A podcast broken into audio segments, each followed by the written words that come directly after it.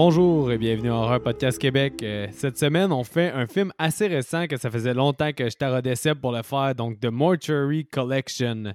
Euh, en ce moment aussi, on est accompagné de Ben. Salut Ben, ça va? Yes sir, salut Mick, ça va toi?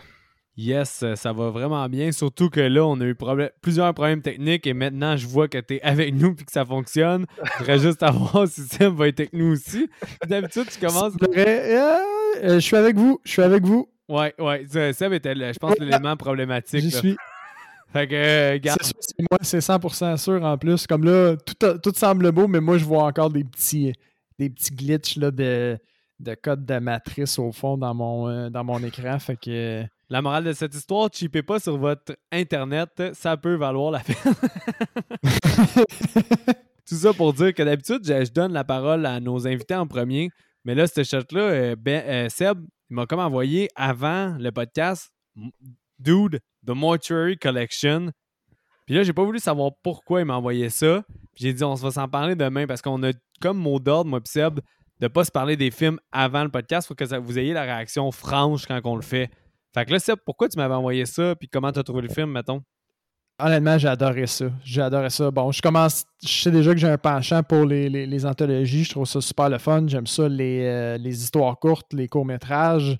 Euh, là, on avait droit à un set de courts-métrages de, à mon avis, de très haute qualité. Puis les histoires sont, vraiment bonnes. Puis quand je t'ai envoyé ça, j'étais en train de regarder, je pense que c'est la deuxième. Là. Fait qu'au fond, on va, on va chacun avoir notre histoire. Fait que c'est celle que, Benjamin va couvrir. Fait que j'espère qu'il va couvrir la mienne. ce bout-là. C'est la mienne. C'est la tienne? Ok, ben, ça dépend. Parce que il y en a quatre en tout, mais moi, j'en compte juste trois majeures. Là. Fait que je sais pas laquelle tu fais référence. Ah, la, courte. Ben, celle... Euh, si je te parle de ça, je vais vraiment vendre le punch très, très tôt sur ce qui se passe dans cette histoire-là. Frat Boy?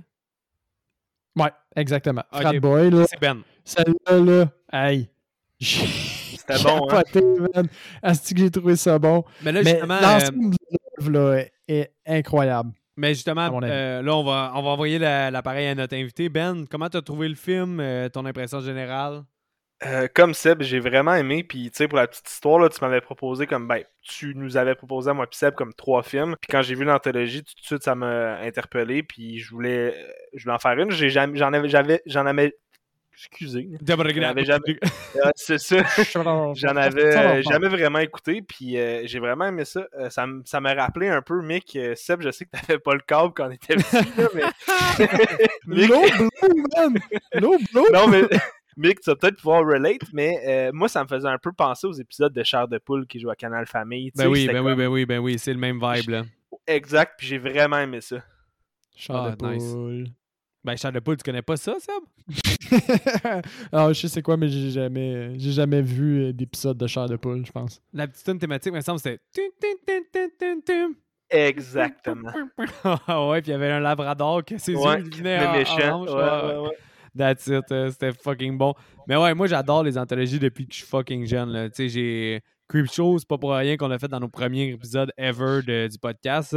C'est à mhm. cause que j'ai grandi avec Creepshow, puis après ça, je cherchais des anthologies. Puis moi, ben, Tales from the Crypt, qui était une série, je les adorais. C'était un peu, on dirait, un vibe d'anthologie, mais c'était vraiment une série que chaque épisode était une histoire d'horreur.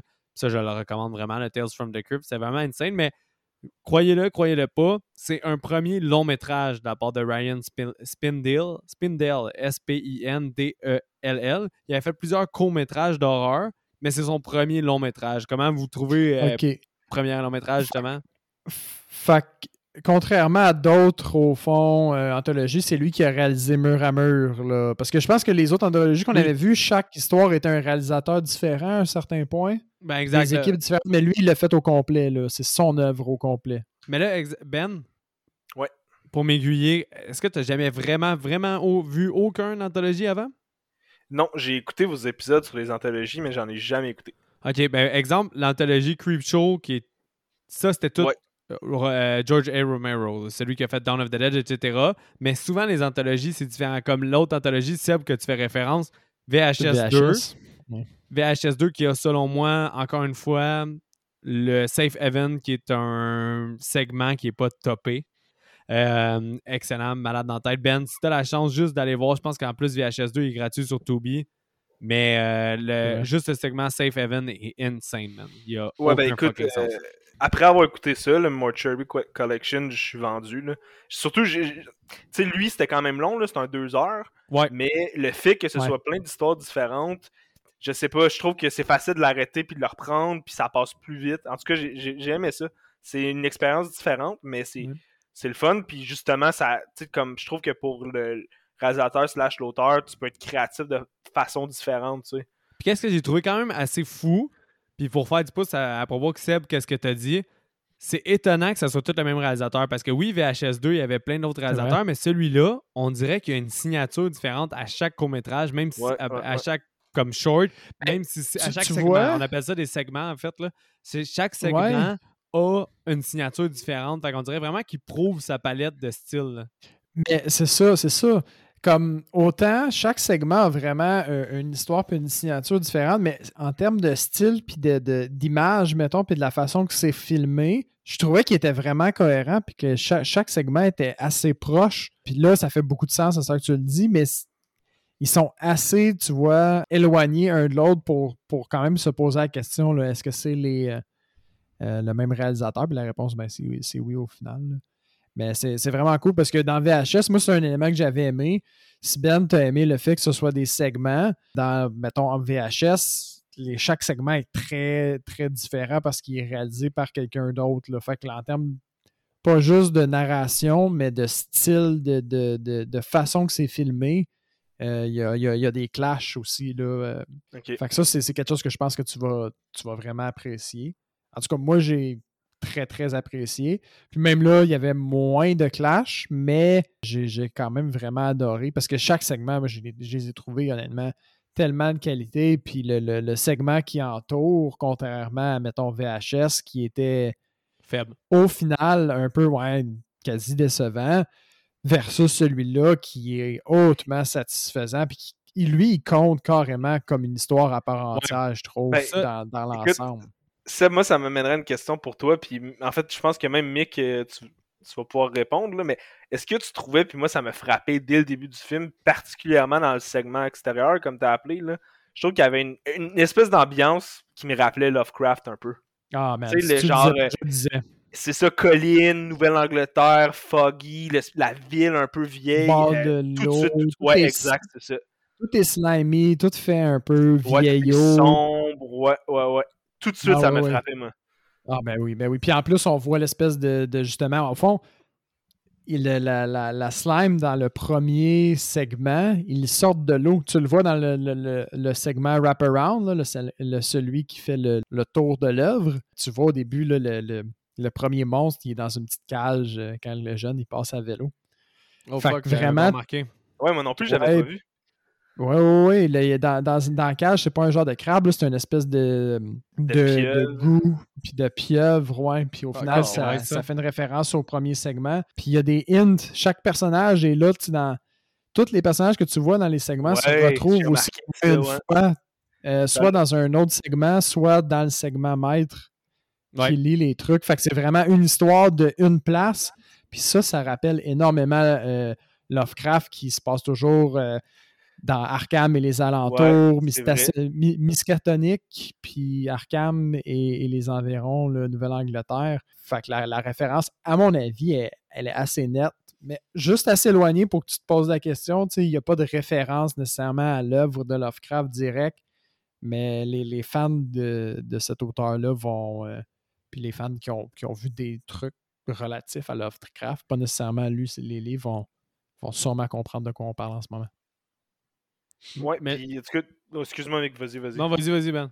Ben, j'allais dire, c'est absolument vrai ce que tu dis, Seb. Puis en plus, plus que, plus que ça, je trouve que l'horreur dans le film me rappelait pas Lovecraft, mais l'esthétique du film me rappelait Lovecraft. Puis je trouve ça vraiment intéressant. Ça vient d'un livre, par exemple. hein? Euh, ça se peut-tu que ce soit inspiré d'un livre? euh, Non, moi, j'ai pas lu, Les, les euh, non? OK. J'ai pas lu que c'est inspiré d'un livre. La seule affaire que Juste je parce qu'en sais... en cherchant, j'ai vu des images qui, qui avaient l'air d'être des couvertures de livres, fait que je me suis demandé. La seule affaire que je sais, c'est qu'il n'y a pas vraiment de titre au segment, mais il y a des titres non officiels, là, clairement, là, durant le film. Là. Donc, euh, il y a Better, Sa- Better Safe Than Sorry. Tu as aussi euh, Till Death Do Us Apart. Puis tu as euh, no, evil de- no Evil Deed Go Unpunished. Mais le Je me troisième, souviens pas c'est quoi le premier. Le, Le le- pro- le premier, premier, celui qui est très court. il n'y a pas vraiment de titre, justement. C'est pour ça que je, moi, personnellement, je trouve que c'est un des défauts du film, ce petit segment-là. Mais on reviendra plus tard quand on donnera notre note. Là. Mais personnellement, je trouve qu'il n'y avait pas d'affaire là. Mais peu importe. Tout ça pour dire que le dernier, Seb, que c'est toi qui vas traiter, on peut penser que ça Mhm. s'appelle The Babysitter Murderer, ce segment-là. Mais là, peut-être que vous ouais, allez. parce qu'il y a une genre d'introduction, mais on, on va en reparler. Mais c'est ça. Mais- The Babysitter Murderer, qu'on voit tout, alentour du film tout le long. D'ailleurs, là, ça m'énervait tellement, puis j'espère que vous allez pouvoir m'aider parce que ça me gosse quand je réussis pas à faire un lien cinématographique. Puis là, c'était le cas. Euh, c'est un espèce de procédé dans les films qu'il y a que tu vois un film, puis la scène qu'on voit dans le film imite la scène du film qu'il écoute dans le film. Je sais pas si c'est clair qu'est-ce que je dis. C'est. Ouais, Ouais, ouais. ben, li- en littérature, si je me souviens bien, c'est une mise en abîme. C'est Ouais, ça que mais j'allais ça dire, mais je c'est pense pas que c'est tout à fait une mise en abîme. Mais c'est comme, pour, pour un livre, c'est ce qu'on pourrait appeler au cinéma une mise en abîme. Là. Tu sais, Si on se fait un référentiel, là. mais je sais qu'il y a plusieurs Ouais. autres films qui le font. Mais ça me semble Cinéma Paradiso le fait, mais je veux pas parler à travers mon chapeau. Là. Mais c'est pas ça qu'on le dit comme quand c'est méta, c'est auto-référentiel. Mais c'est que Ouais, ça, ça c'est pas méta. Méta, c'est oui, méta, c'est un auto-référentiel, mais là, c'est un autre procédé qu'ils font. Dans le fond, dans, dans le film, t'as de Babysitter euh, Murderer qui joue dans la troisième segment, puis tout ce qui se passe souvent dans le hum, dans, dans un peu dans l'action du, du segment reflète ce qui arrive dans le court-métrage. Puis là, ça, ça montre une autre compétence technique du réalisateur du fait que euh, The Babysitter Murderer, c'est un des courts-métrages que le réalisateur a fait avant de faire le film. Fait que toutes les images qu'on voit. Ah, ok. puis- Fait Ouais. c'est pas, un film pour le film, c'est un, un vrai court-métrage. Oui, exact. Que le réalisateur Ah, ok. avait fait a bâti, le- il Ah, a ouais. bâti Mercury Collection autour de ce court-métrage-là, au fond. Non, pas nécessairement. Il a basé le troisième segment, qui est euh, No Good Deed no Goes Unpunished, sur son court-métrage. Puis il a fait le procédé qu'on parle, que des fois, des films font ça, que des scènes qu'on voit à travers un écran de cinéma ou à travers la télévision, que les acteurs imitent ce qui arrive ou que la- l'action du film représente ce que les personnages ressentent. Ça arrive souvent dans des films, puis là, j'ai pas d'exemple concret, puis je me flagelle pour ça depuis cinq jours que ça fait que j'ai écouté le film, puis j'essaie de retrouver l'exemple, puis j'ai pas réussi. Mais dans ce cas-là, il a vraiment, il s'est inspiré de sa propre œuvre pour faire une espèce de justement mise en abîme qu'on pourrait dire, pour que ça fasse un lien, un pont entre son court métrage, qu'est-ce qui arrive dans son court métrage, réarrive dans ce segment-là, réinventer un peu. Fait que c'était crissement intéressant à ce niveau-là, personnellement. Mais c'est une des seules pièces de trivia que j'ai. là. Toi, Mick, Ce segment-là, De, baby, de, de, de Babysitter Murderer? Non, mais ça m'a donné le goût en tabarnak d'aller le chercher. ouais. ouais, je trouvais que ça a l'air le fun en estique comme métrage. moi, je trouve que ce segment-là, c'est le, le plus mûr.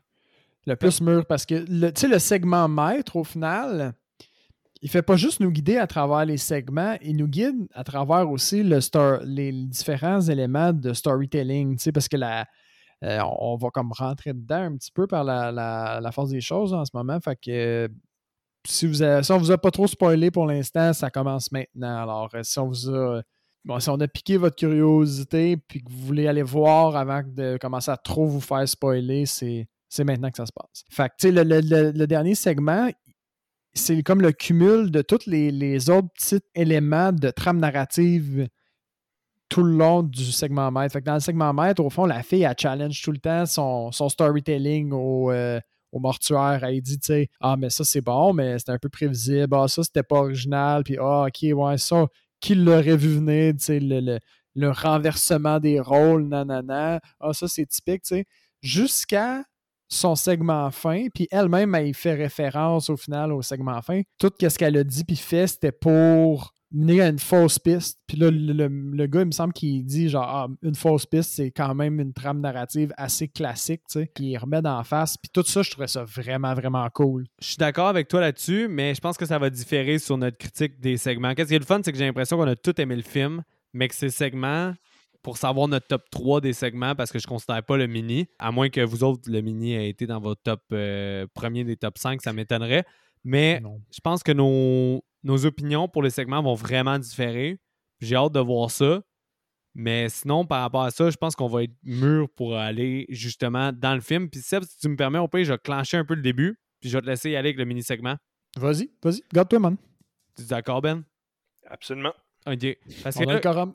Qu'est-ce qui arrive? C'est que Clancy Brown, qui est le nom de l'acteur, vous l'avez sûrement reconnu à cause de ceux qui ont écouté Pet Cemetery 2. Sinon, il joue dans Highlander, c'est le, le méchant. Il joue dans beaucoup de films. On reconnaît Clancy Brown, qui est le, le boss du salon funéraire. Dans le fond, Mortuary Collection, moi, c'est comme un- une collection de salons funéraires. Donc, il y a des phrases cool là, comme the, the world is not made of atom, it's made of story. Puis là, je pense que ce genre de phrase-là, c'est peut-être ça qui t'a fait penser à un peu Lovecraft, man. Je sais pas trop si c'est ça ou par rapport, je me trompe. Euh, entre autres, l'ambiance. entre moi, autres, puis l'ambiance aussi beaucoup, l'esthétique, là.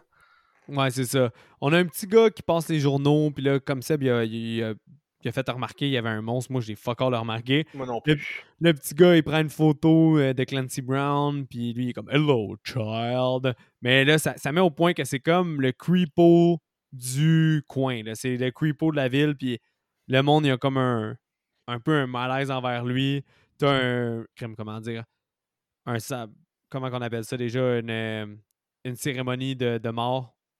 Une funéraille? Euh, funérailles. Et si bolant, Ouais. merci les gars. Que je nul? T'as une funéraille d'un- enfant en bas âge que ça rend beaucoup malaise les gens, puis lui, il fait une espèce de speech sur la mort qui rend encore plus de malaise. Tout ça pour dire que ça, on arrive à Sam, qui est justement une jeune fille blonde dans la vingtaine, qui vient voir le vieux Creepo pour lui dire J'ai vu qu'il y avait une offre d'emploi, je veux postuler. Là, elle voit plein de livres, elle se questionne sur les livres, puis là, elle dit Chaque livre est une histoire de la mort des gens, mais pas vraiment leur mort, mais surtout qu'est-ce qui a causé leur mort. Pourquoi? Pourquoi ils sont morts? Exactement. Puis là, elle dit Est-ce que tu as des dark, twisted and awesome tales de ça? Puis là, lui, il dit Ok, tu veux du dark, twisted and awesome tales?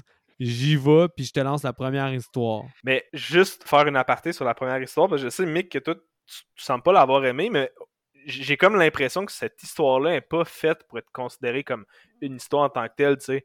Comme Seb, tu l'as est trop dit. courte. Ouais, c'est ça. Genre, ce qui est vraiment important, puis qui est comme un parallèle tout le long du film, c'est genre les appareils narratifs que le croque-mort il utilise pour justement raconter les histoires des gens qui sont morts, puis comment ils sont morts, tu sais. Fait que Ouais. J'ai l'impression que cette histoire-là est faite pour être mauvaise, puis justement que la fille a la critique. Là, ça l'amène à, à raconter des histoires qui ont soit des parallèles ou des morales ou peu importe, tu sais. Ben, c'est ça, c'est que ce premier segment-là, la morale est super in your face puis elle est super de base. Je suis d'accord avec, c'est ça qui est challengeait. je suis d'accord avec vous autres, mais c'est que d'un niveau, oui, je comprends tout ce point-là, mais d'un niveau cinématographique, d'un point de vue que le film dure quand même 1h50, c'est quand même pour. euh, Il y a beaucoup de gens que ça rebute d'avoir un film qui dure quasiment deux heures. Le Ouais. fait de dépenser un 10 minutes ou un, plus, ben, un peu moins de 10 minutes même sur cette histoire-là, quand je vois mal l'intérêt du film autre que justement se faire challenger, tandis qu'elle challenge déjà les autres histoires. Je pense qu'on aurait déjà compris qu'elle va challenger et qu'elle veut Ouais, plus de mordant, qu'elle veut plus de choses. Je crois que cette histoire-là aurait pu être coupée. Autant que je l'ai pas aimé, je l'ai aimé. Mais c'est que dans sa place, je critique sa pertinence dans le film, c'est tout. Je pense qu'elle aurait, Ok, ouais. il aurait été plus pertinent de ne pas l'avoir pour avoir un film plus compact, plus in your straight to the point que ça, avec Ouais. les trois vrais segments, plus le wraparound qui est ça, Ben, faut que je te le dise. Là. Personnellement, moi, j'adore les anthologies. Je suis un junkie d'anthologies. J'aime vraiment les anthologies qui sortent. Je les écoute toutes. C'est pas mal le meilleur wraparound que j'ai jamais vu. Fait qu'après ça, comme mettre la barre moins haute pour les le wraparounds, Ben. Parce qu'il est solide, là, ce wraparound-là. là. c'est bon. vrai, là, c'est vraiment solide. Fait que, tu sais, déjà, t'avais un solide wraparound. Fait j'ai l'impression que cette scène-là, elle feel vraiment out of place. Même si elle est bien Mais- faite visuellement. Ben, mettons qu'on on rentre dedans. Moi, Ben, t'avais-tu quelque chose à, à- à contre-attaquer ou rajouter? euh? Non, non, je à pense que Mick a fait quand même un excellent point, puis tu, maintenant que tu le dis, je comprends. Je comprends que la valeur ajoutée est limitée, mettons, par rapport aux trois autres. Exactement. Mais si on rentrait au fond dans le premier segment, au fond, euh, ça nous ramène, je pense que c'est les années 50, là. Fait qu'on a une, une fille, au fond, en robe, bien maquillée, qui paraît bien. Au fond, elle, va euh, aux toilettes. Et puis, bon, euh, là, elle semble être pas essoufflé, mais stressé un petit peu. Puis il y a quelqu'un qui vient cogner à la porte et puis qui dit Ah, euh, je sais pas si t'es comme moi, j'ai vraiment senti la connexion, blablabla. Tout ça pour se rendre compte que finalement, elle, elle, vient de voler son portefeuille et quatre, cinq autres portefeuilles au fond. Elle les a toutes volés, puis c'est pour ça qu'elle était un peu euh, stressée puis sur les nerfs au début de la scène. Donc, elle s'assoit sur la toilette, elle, fait la peau à tous les portefeuilles, elle met l'argent dans sa brassière, etc. Là, quand, comme, elle vient pour quitter, puis, tu sais, au fond, terminer sa business, elle entend un bruit, elle s'arrête. Puis là, elle réalise que ça vient du miroir qui était au-dessus de la toilette. Puis là, elle ouvre le miroir, puis elle voit qu'il y a une espèce de monstre dedans, puis elle referme le miroir. Un monstre avec des tentacules, là. C'est, comme des, monstre avec des tentacules. Puis là, bon, le elle essaie de s'en aller sans faire de bruit pour comme pas réveiller le monstre. Puis finalement, sa céramique craque comme un plancher de bois. fait que euh, ça réveille le monstre. Puis là, le monstre sort une espèce de géant tentacule, la ramasse. Là, elle, essaie de crier à l'aide, mais comme c'est un party, au fond, personne l'entend, de la musique. Le monstre la tire vers l'entrée du miroir pour finalement qu'elle elle, s'arrête dans le cadre du miroir.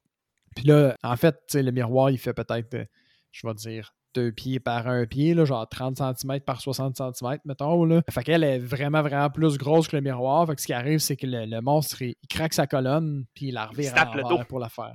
Il snappe le dos. Exactement. Son, son, son derrière de tête va coller ses talons.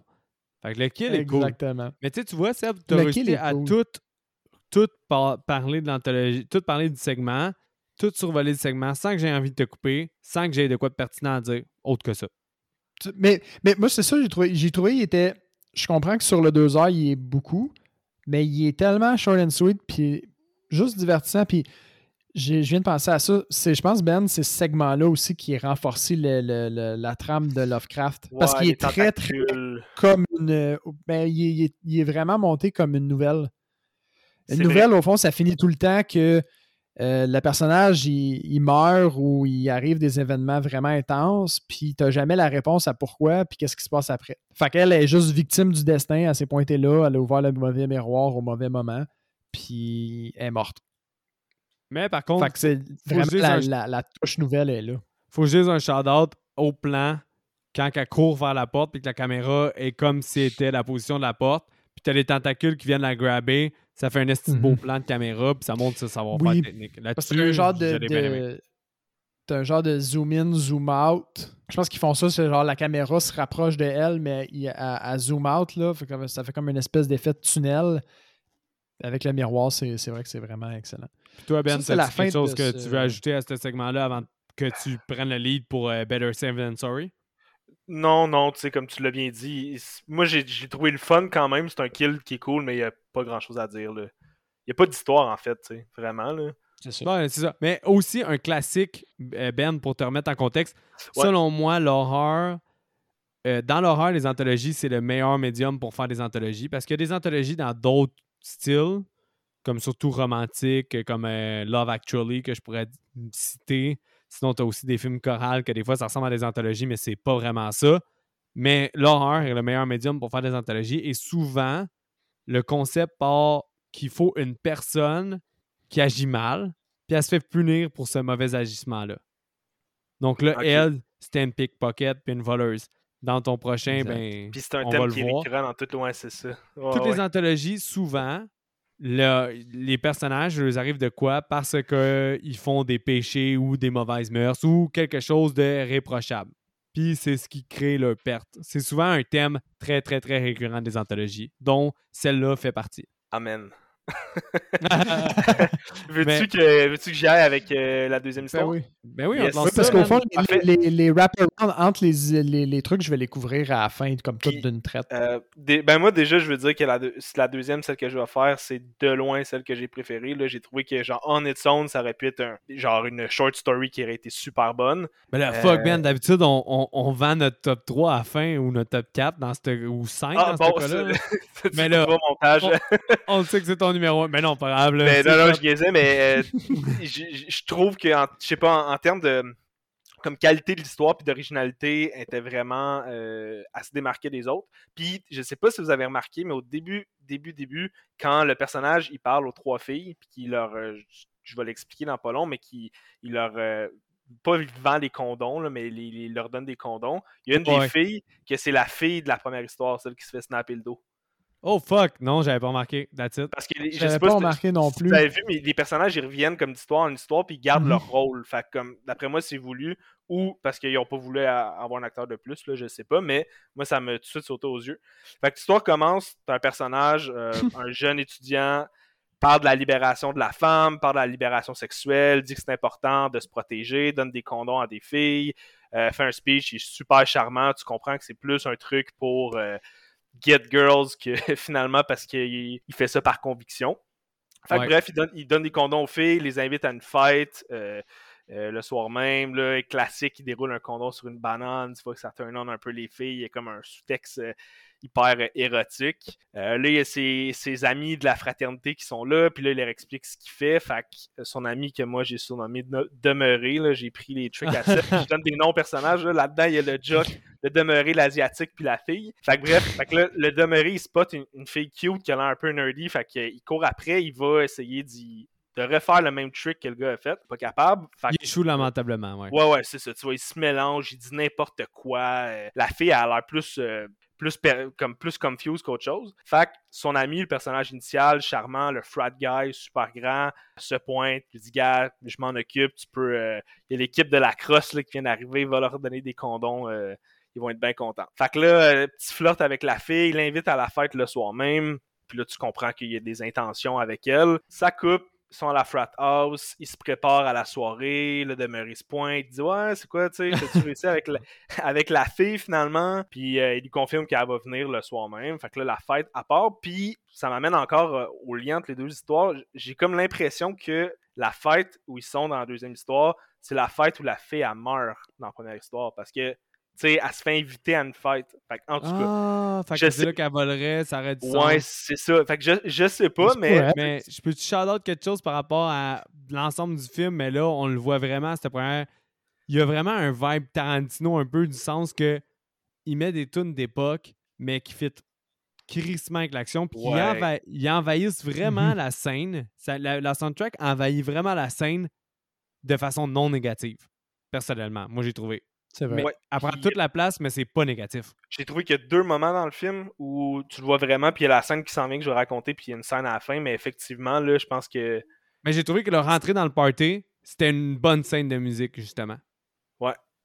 Ouais, ouais, c'était bon. Puis la scène d'après aussi, quand ils sont dans la chambre, oui, aussi. Ouais, ça aussi. Fait que bref, euh, ils vont party, euh, lui il voit la fille, ils commencent tous à s'embrasser, montent dans la chambre. Tu vois que finalement c'est pas trop nerds, mais qu'au contraire, euh, c'est plus une, une, une, je sais pas comment dire, une, tigresse, mettons, c'est le terme que je vais utiliser, mais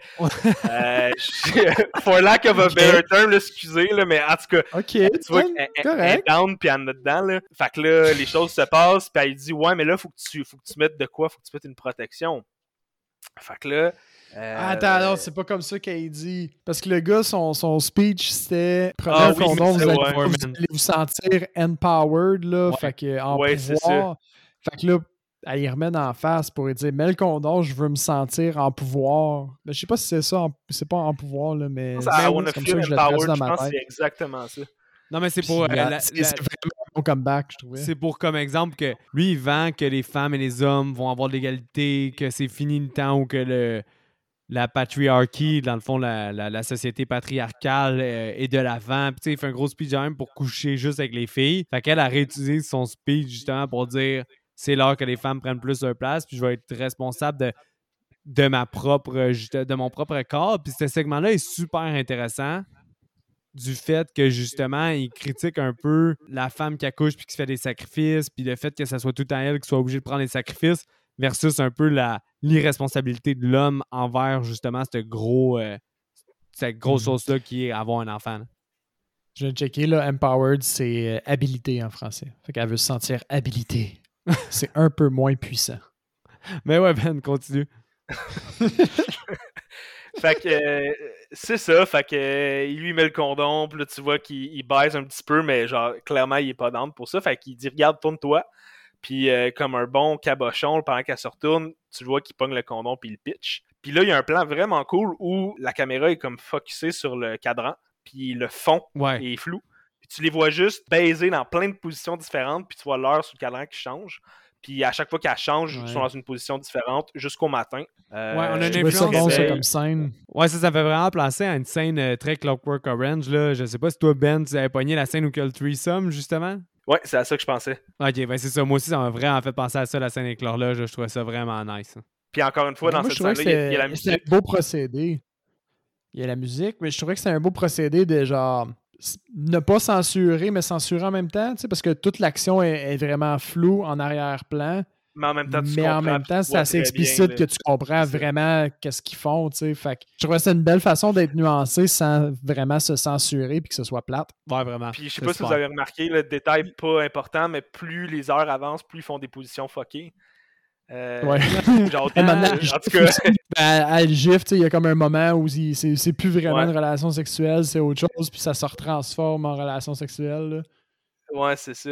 Fait que, euh, bref, les, le cadran tourne jusqu'au matin. Le personnage, le frat boy, se réveille. Il voit que la fille est pas là, mais il a laissé son numéro avec un genre un crayon là, écrit sur euh, le miroir. Fait que lui euh, va à la toilette, se met à pisser. Le demeuré se pointe pour être comme, tu sais, comme Hey, t'as-tu scoré hier? Puis c'était comment? Tu sais, comme un, vrai, un bon cave. Puis euh, il fait comme Wow, ok, t'as-tu porté un condom hier? Fait que là, euh, le gars, il est genre non, tu sais. euh, puis il dit Ah, ben je pense qu'elle t'a donné quelque chose. Fait que tu vois qu'il regarde son. euh, son, Son membre. Ouais, exact, sa graine finalement. Là, puis là, t'as juste un plan de lui que sa, que, que sa serviette autour de la taille. Puis tu vois qu'il y a plein de boutons puis de pustules dégueulasses. Fait que là, il fait comme Oh fuck. Mais là, il est plus fâché en fait. Fait qu'il va chez le médecin. Euh, le médecin qui est le médecin dans la deuxième histoire, puis le médecin qui est dans le wrap-around à la fin. Ouais, exact. Ouais. vu, là, puis qui est Qui toujours en est aussi médecin. dans le. ouais. Fait que euh, lui, il regarde, il dit bon, euh, il fait des petites jokes là, si c'est ce que je pense, il va falloir qu'on t'ampute la graine, blablabla. Euh, il fait faire des radiographies, puis il dit ben, t'es en. euh, non, c'est ça, il fait faire des radiographies, puis le médecin il capote. Le personnage comprend pas pourquoi. Regarde dans les dossiers du médecin, puis c'est écrit pregnant. Ouais, Et exact. What the fuck? Fait qu'il passe chez eux, retourne au- à Frat House, essaye d'appeler la fille, ça marche pas. Ben, Là, ça marche pas parce oui, qu'il y avait.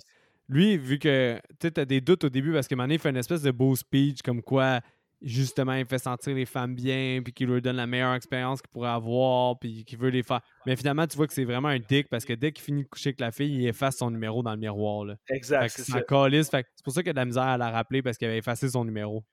Mais il réussit à la rappeler, je pense, puis à lui dire ah, ben, tu peux venir chez nous. ou, euh, Je pense que c'est ça, en fait. Fait que là, il, il quitte, il vient pour quitter, puis euh, là, il est genre en descendant dans la. Parce que là, il grossit aussi, là, son ventre. euh, Elle est enceinte on- power. Ouais, c'est ça. Puis neuf rapidement, là, c'est une journée. Là. c'est ça. Puis euh, il, a, il a une, une sale gueule, là, tu vois, est, il est C'est pas parce qu'il bien. arrête pas de vomir. C'est ça. Puis là, il descend les marches de la frat house, puis t'as comme tous les gars de la frat house qui sont genre en, en genre de, de tunique de moine. Puis là, moi, c'est le bout, je pensais, ah, ok, eux sont in dans Bebel, puis genre, il y a toute une histoire avec ça. Mais finalement, pas Ah, me- c'est juste parce que il a- le gars, il a scoré avec 68, 66, je sais pas trop le nombre, 67. là. 67. 67 filles. Puis ça, c'est genre le nombre sacré dans la frat house. Fait que là, il a comme atteint le, le, le, le goal. Fait que là, il peut mettre son nom sur une banderole puis l'accrocher au toit. Fait que là, grosse cérémonie, lui, tu vois qu'il est pas bien, puis comme il est pas capable de dire non. fait que les gars, ils le mettent sur une chaise, ils le lèvent, puis pendant que pendant qu'ils font ça, il perd ses os. Fait qu'il y a de la Ouais. slime qui revole sur tout le monde. Quand même Ah, c'est gross, quand même dégueulasse. Oh, on dirait Oh, du man, gros, c'est- là. Ouais, c'est Ah ça, oui, c'est motonneux, là. Vraiment intense, là. On dit du gros pu, là. Ah, Euh, ouais. Fait que là, en tout cas, les gars, les gars le descendent, puis il part, euh, il part chez la fille. Arrive chez la fille, il y a genre un monsieur qui est dehors, il dit Ouais, ouais, ouais, c'est pourquoi que vous êtes ici? Puis le il dit Faut que je vois le nom de la fille. Puis là, je me rappelle plus c'est quoi, je pense? C'est Sandra. Sandra. Sandra. Sandra, c'est ça. Fait que là, le, gars, il soupe, il fait Ah, qu'il n'y a pas un autre, tu sais. Fait qu'il il, il rentre en dedans avec la, la, la femme du gars, qui est comme la mère de Sandra, on assume. Puis là, elle crie son nom comme si elle l'appelait, comme si c'était pas la première fois. Puis là, elle dit Ben, tu sais, t'es enceinte, là, faut que, faut que, faut que t'accouches. Man. La tête de la mère, là, cette Ah, actrice-là, elle me fait capoter, man. Elle a un visage là, incroyable. Genre, son... je sais pas si à quel point elle fait exprès pour avoir l'air fâché au naturel, Mais mais. Que c'est bon? Ah, elle toute cette hein. scène-là, toute cette scène-là est incroyable. Le acting de elle, puis aussi, moi, j'ai trouvé ça fucking hilarant que leur table de cuisine, bien normale, se transforme en Ouais, table ouais, ouais. d'accouchement. Genre, Ouais, il y a tellement des que c'est quelque chose. qui sortent, puis ouais, ouais, Ouais. Ça devient comme une table de Ben- gynécologue, là, ou une table. Justement- ouais. Un peu habitué, là. tu vois que c'est justement exact. Là. Tu vois qu'ils sont. Moi, j'avais écrit. Tu vois qu'ils sont habitués en crise. Puis là, c'est comme là que toute l'histoire déboule, puis tu comprends. Là. Premièrement, ben là, il dit à la fille, tu sais, pourquoi, comment ça c'est arrivé. Puis là, elle, elle lui rétorque, ben, je pensais que tu t'étais pro- t'avais une. Tu t'avais You wore protection. Puis là, euh, là c'est le gars, il explique sa motivation. Il dit que quand il était petit, il était gros, il pognait pas. Là, il s'est mis en forme. Fait que là, il compense en couchant avec toutes les filles qu'il peut. Puis euh, finalement, c'est un mange-marde. Fait que là, bref, euh, la fille, à Sandra, s'en va à une autre date. Puis les parents sont comme, ben écoute, tu, tu l'as cherché. Puis là, il y a un, moment vraiment épique où il demande, ouais, mais par où ça va sortir? Puis le père ou la mère qui répond, My dear, it's gonna come out. The, uh, the The way way- it came in. Ouais, c'est ça, exact. Là, tu comprends que c'est sa graine. Puis là, il commence à accoucher, puis sa graine explose. Ta voix, genre, rapidement, mais comme elle explose. Ouais. C'est tellement bon, ça. Ouais, c'est très bon. C'est très, très bon. Puis, euh, fait que énorme kill, tu le vois, là, le ventre ouvert, les parents sortent le bébé, euh, la mère elle monte à l'étage, aller porter le bébé dans une bassinette en le déposant, puis en sortant de la pièce, elle marche sur un jouet pour enfants qui fait comme un quick. Puis là, tu t'entends plein de bébés pleurer, puis tu vois que la pièce est remplie de bébés puis de bassinettes. Puis l'histoire se termine comme ça. Ouais, très, très bon segment. Ah ouais. Puis qu'est-ce que je dois. Qu'est-ce que je dois shout-out de ce film-là que je trouve vraiment cool? C'est que du fait que c'est un film indépendant, il critique certains éléments de la société puis certaines idées qu'on a Mhm. Qui sont vraiment vrai. très cool sans être vraiment in your face. Mais qu'est-ce que j'ai trouvé vraiment cool, c'est que justement, ça critique certains éléments comme je trouve qu'à Hollywood, la tendance, exemple, d'acceptation, de diversité, des choses comme ça, on dirait qu'ils la font comme si c'était forcé. Tandis que dans ce film-là, ils expriment vraiment des messages sociaux, puis ça, ça, ça coule sans que ça me soit envoyé dans la gorge, sans que ça me soit forcé, sans que je sente qu'ils se sentent obligés. Ils font des messages sociaux en même temps d'avoir de l'horreur, en même temps d'être drôle, en même temps d'avoir tout qui sont vraiment nice. Puis dans celui-là, je trouvais que c'était, tu sais, le fait de mettre sur le dos euh, la contraception pour la femme, tu sais, que ce soit elle qui soit obligée de prendre la Ouais, ouais. pilule, Ouais. elle qui soit Puis- obligée de prendre les, aussi- moyens. le fait que là, t'es un homme blanc qui, comme, euh, s'approprie une cause militante à ses propres fins à lui, tu sais. Parce que c'est Ouais, ça qui exact. fait, finalement. Puis c'est ça, c'est moi ce que j'ai adoré, c'est le renverse- renversement des rôles incroyable là, à la fin. Là. Puis le fait, comme tu dis, Mick, c'est c'est quand même, mais c'est quand même in your face. C'est ça qui est sais, Tout, tout est en subtilité, mais dans ta face. Ouais, T'as parce vrai- que comme tu dis, t'as vraiment pas l'impression que c'est forcé. On n'essaie pas de, de, de, de, de t'exposer un point de vue puis te dire voici ceci, c'est bien. On dit juste, ben, mettons, qu'est-ce qui se passe si j'inverse les rôles puis que c'est l'homme qui devient, qui devient enceinte quand il y a une relation de, de nuit? Puis voici les conséquences de façon exagérée que ça aurait. Puis, ça au aussi c'est le. l'œuvre choque pas la thème. Quand il, fait, vraiment au- le. quand il fait aussi le commentaire sur le fait qu'il est rendu gros puis que ça lui fait chier d'être revenu gros comme quand il était jeune aussi. Tu sais, le sacrifice du corps, tu sais, aussi de, de penser au fait Oui. que le sacrifice que la femme fait pour avoir un enfant, les moyens de contraception, etc. Fait que, tu sais, C'est c'est vrai. vraiment cool comme aspect puis comme point de vue sans être moralisateur. Ils ont quand même réussi à nous avoir, avoir fucking gros de fun parce qu'ils font ça d'un point de vue justement un peu machiste.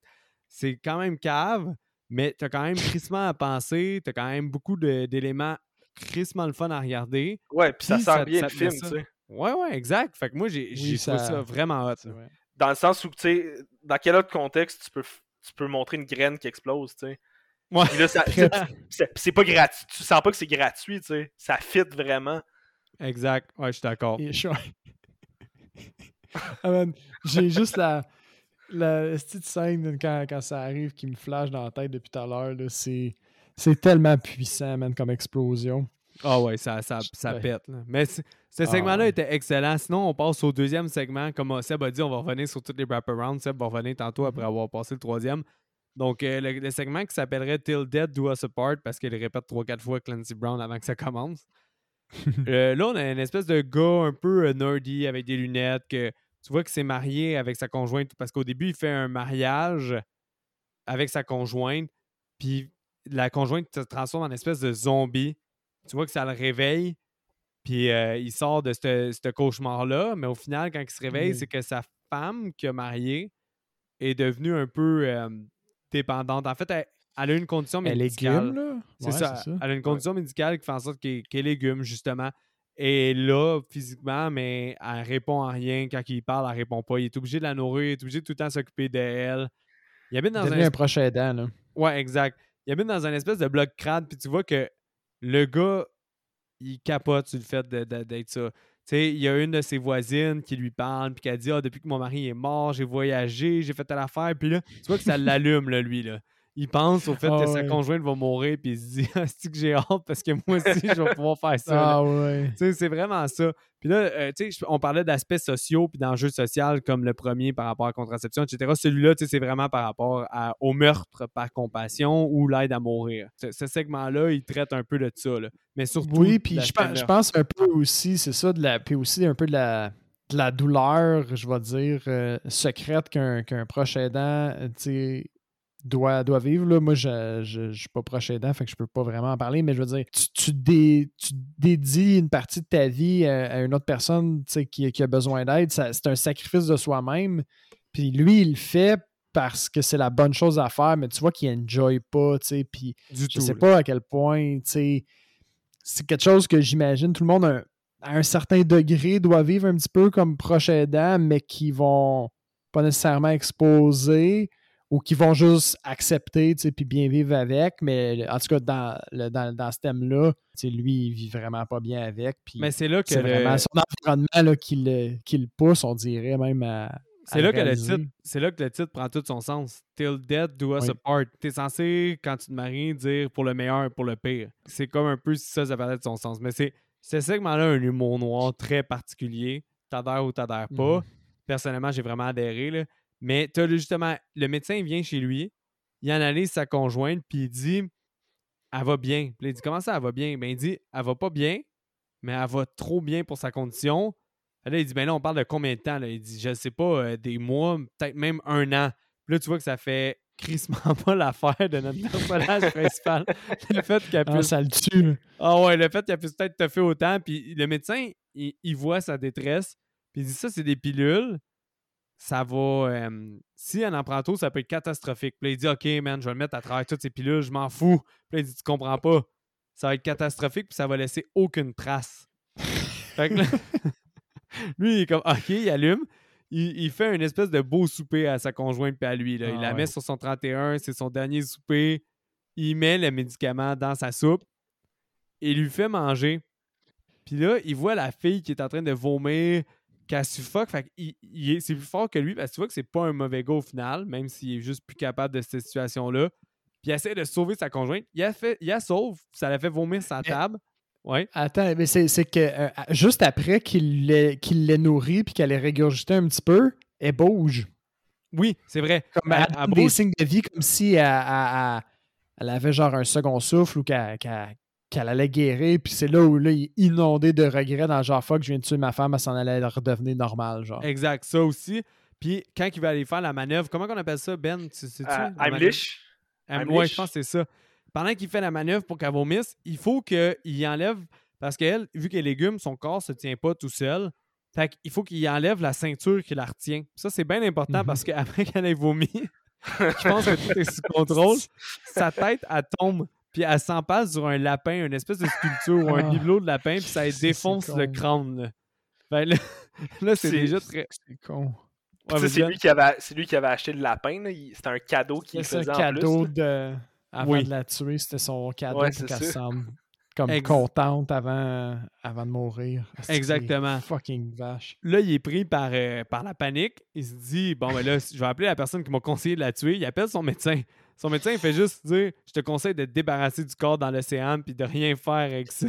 Mais en fait, c'est pas qu'il. requin s'en charge.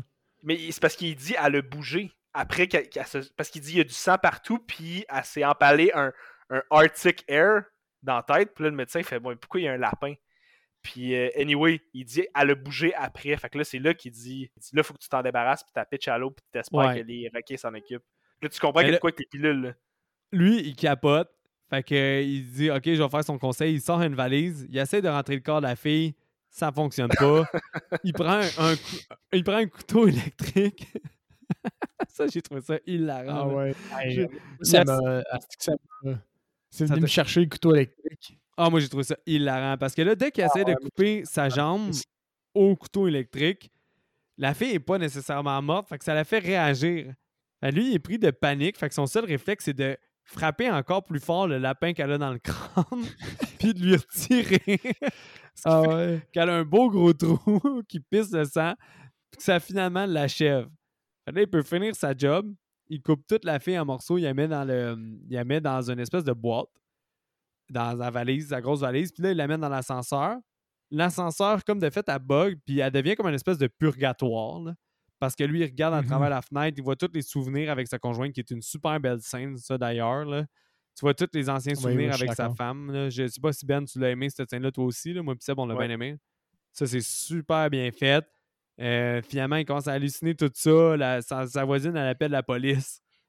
Puis là, il y a du sang partout. La valise est là. Là, Mané, il hallucine. Ça, c'est une autre très, très, très belle scène qui fait penser à Guillermo del Toro. Je ne sais pas si vous connaissez.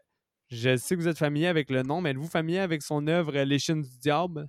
Non. Ben, Guillermo, c'est le labyrinthe de Pan. Ouais, exactement.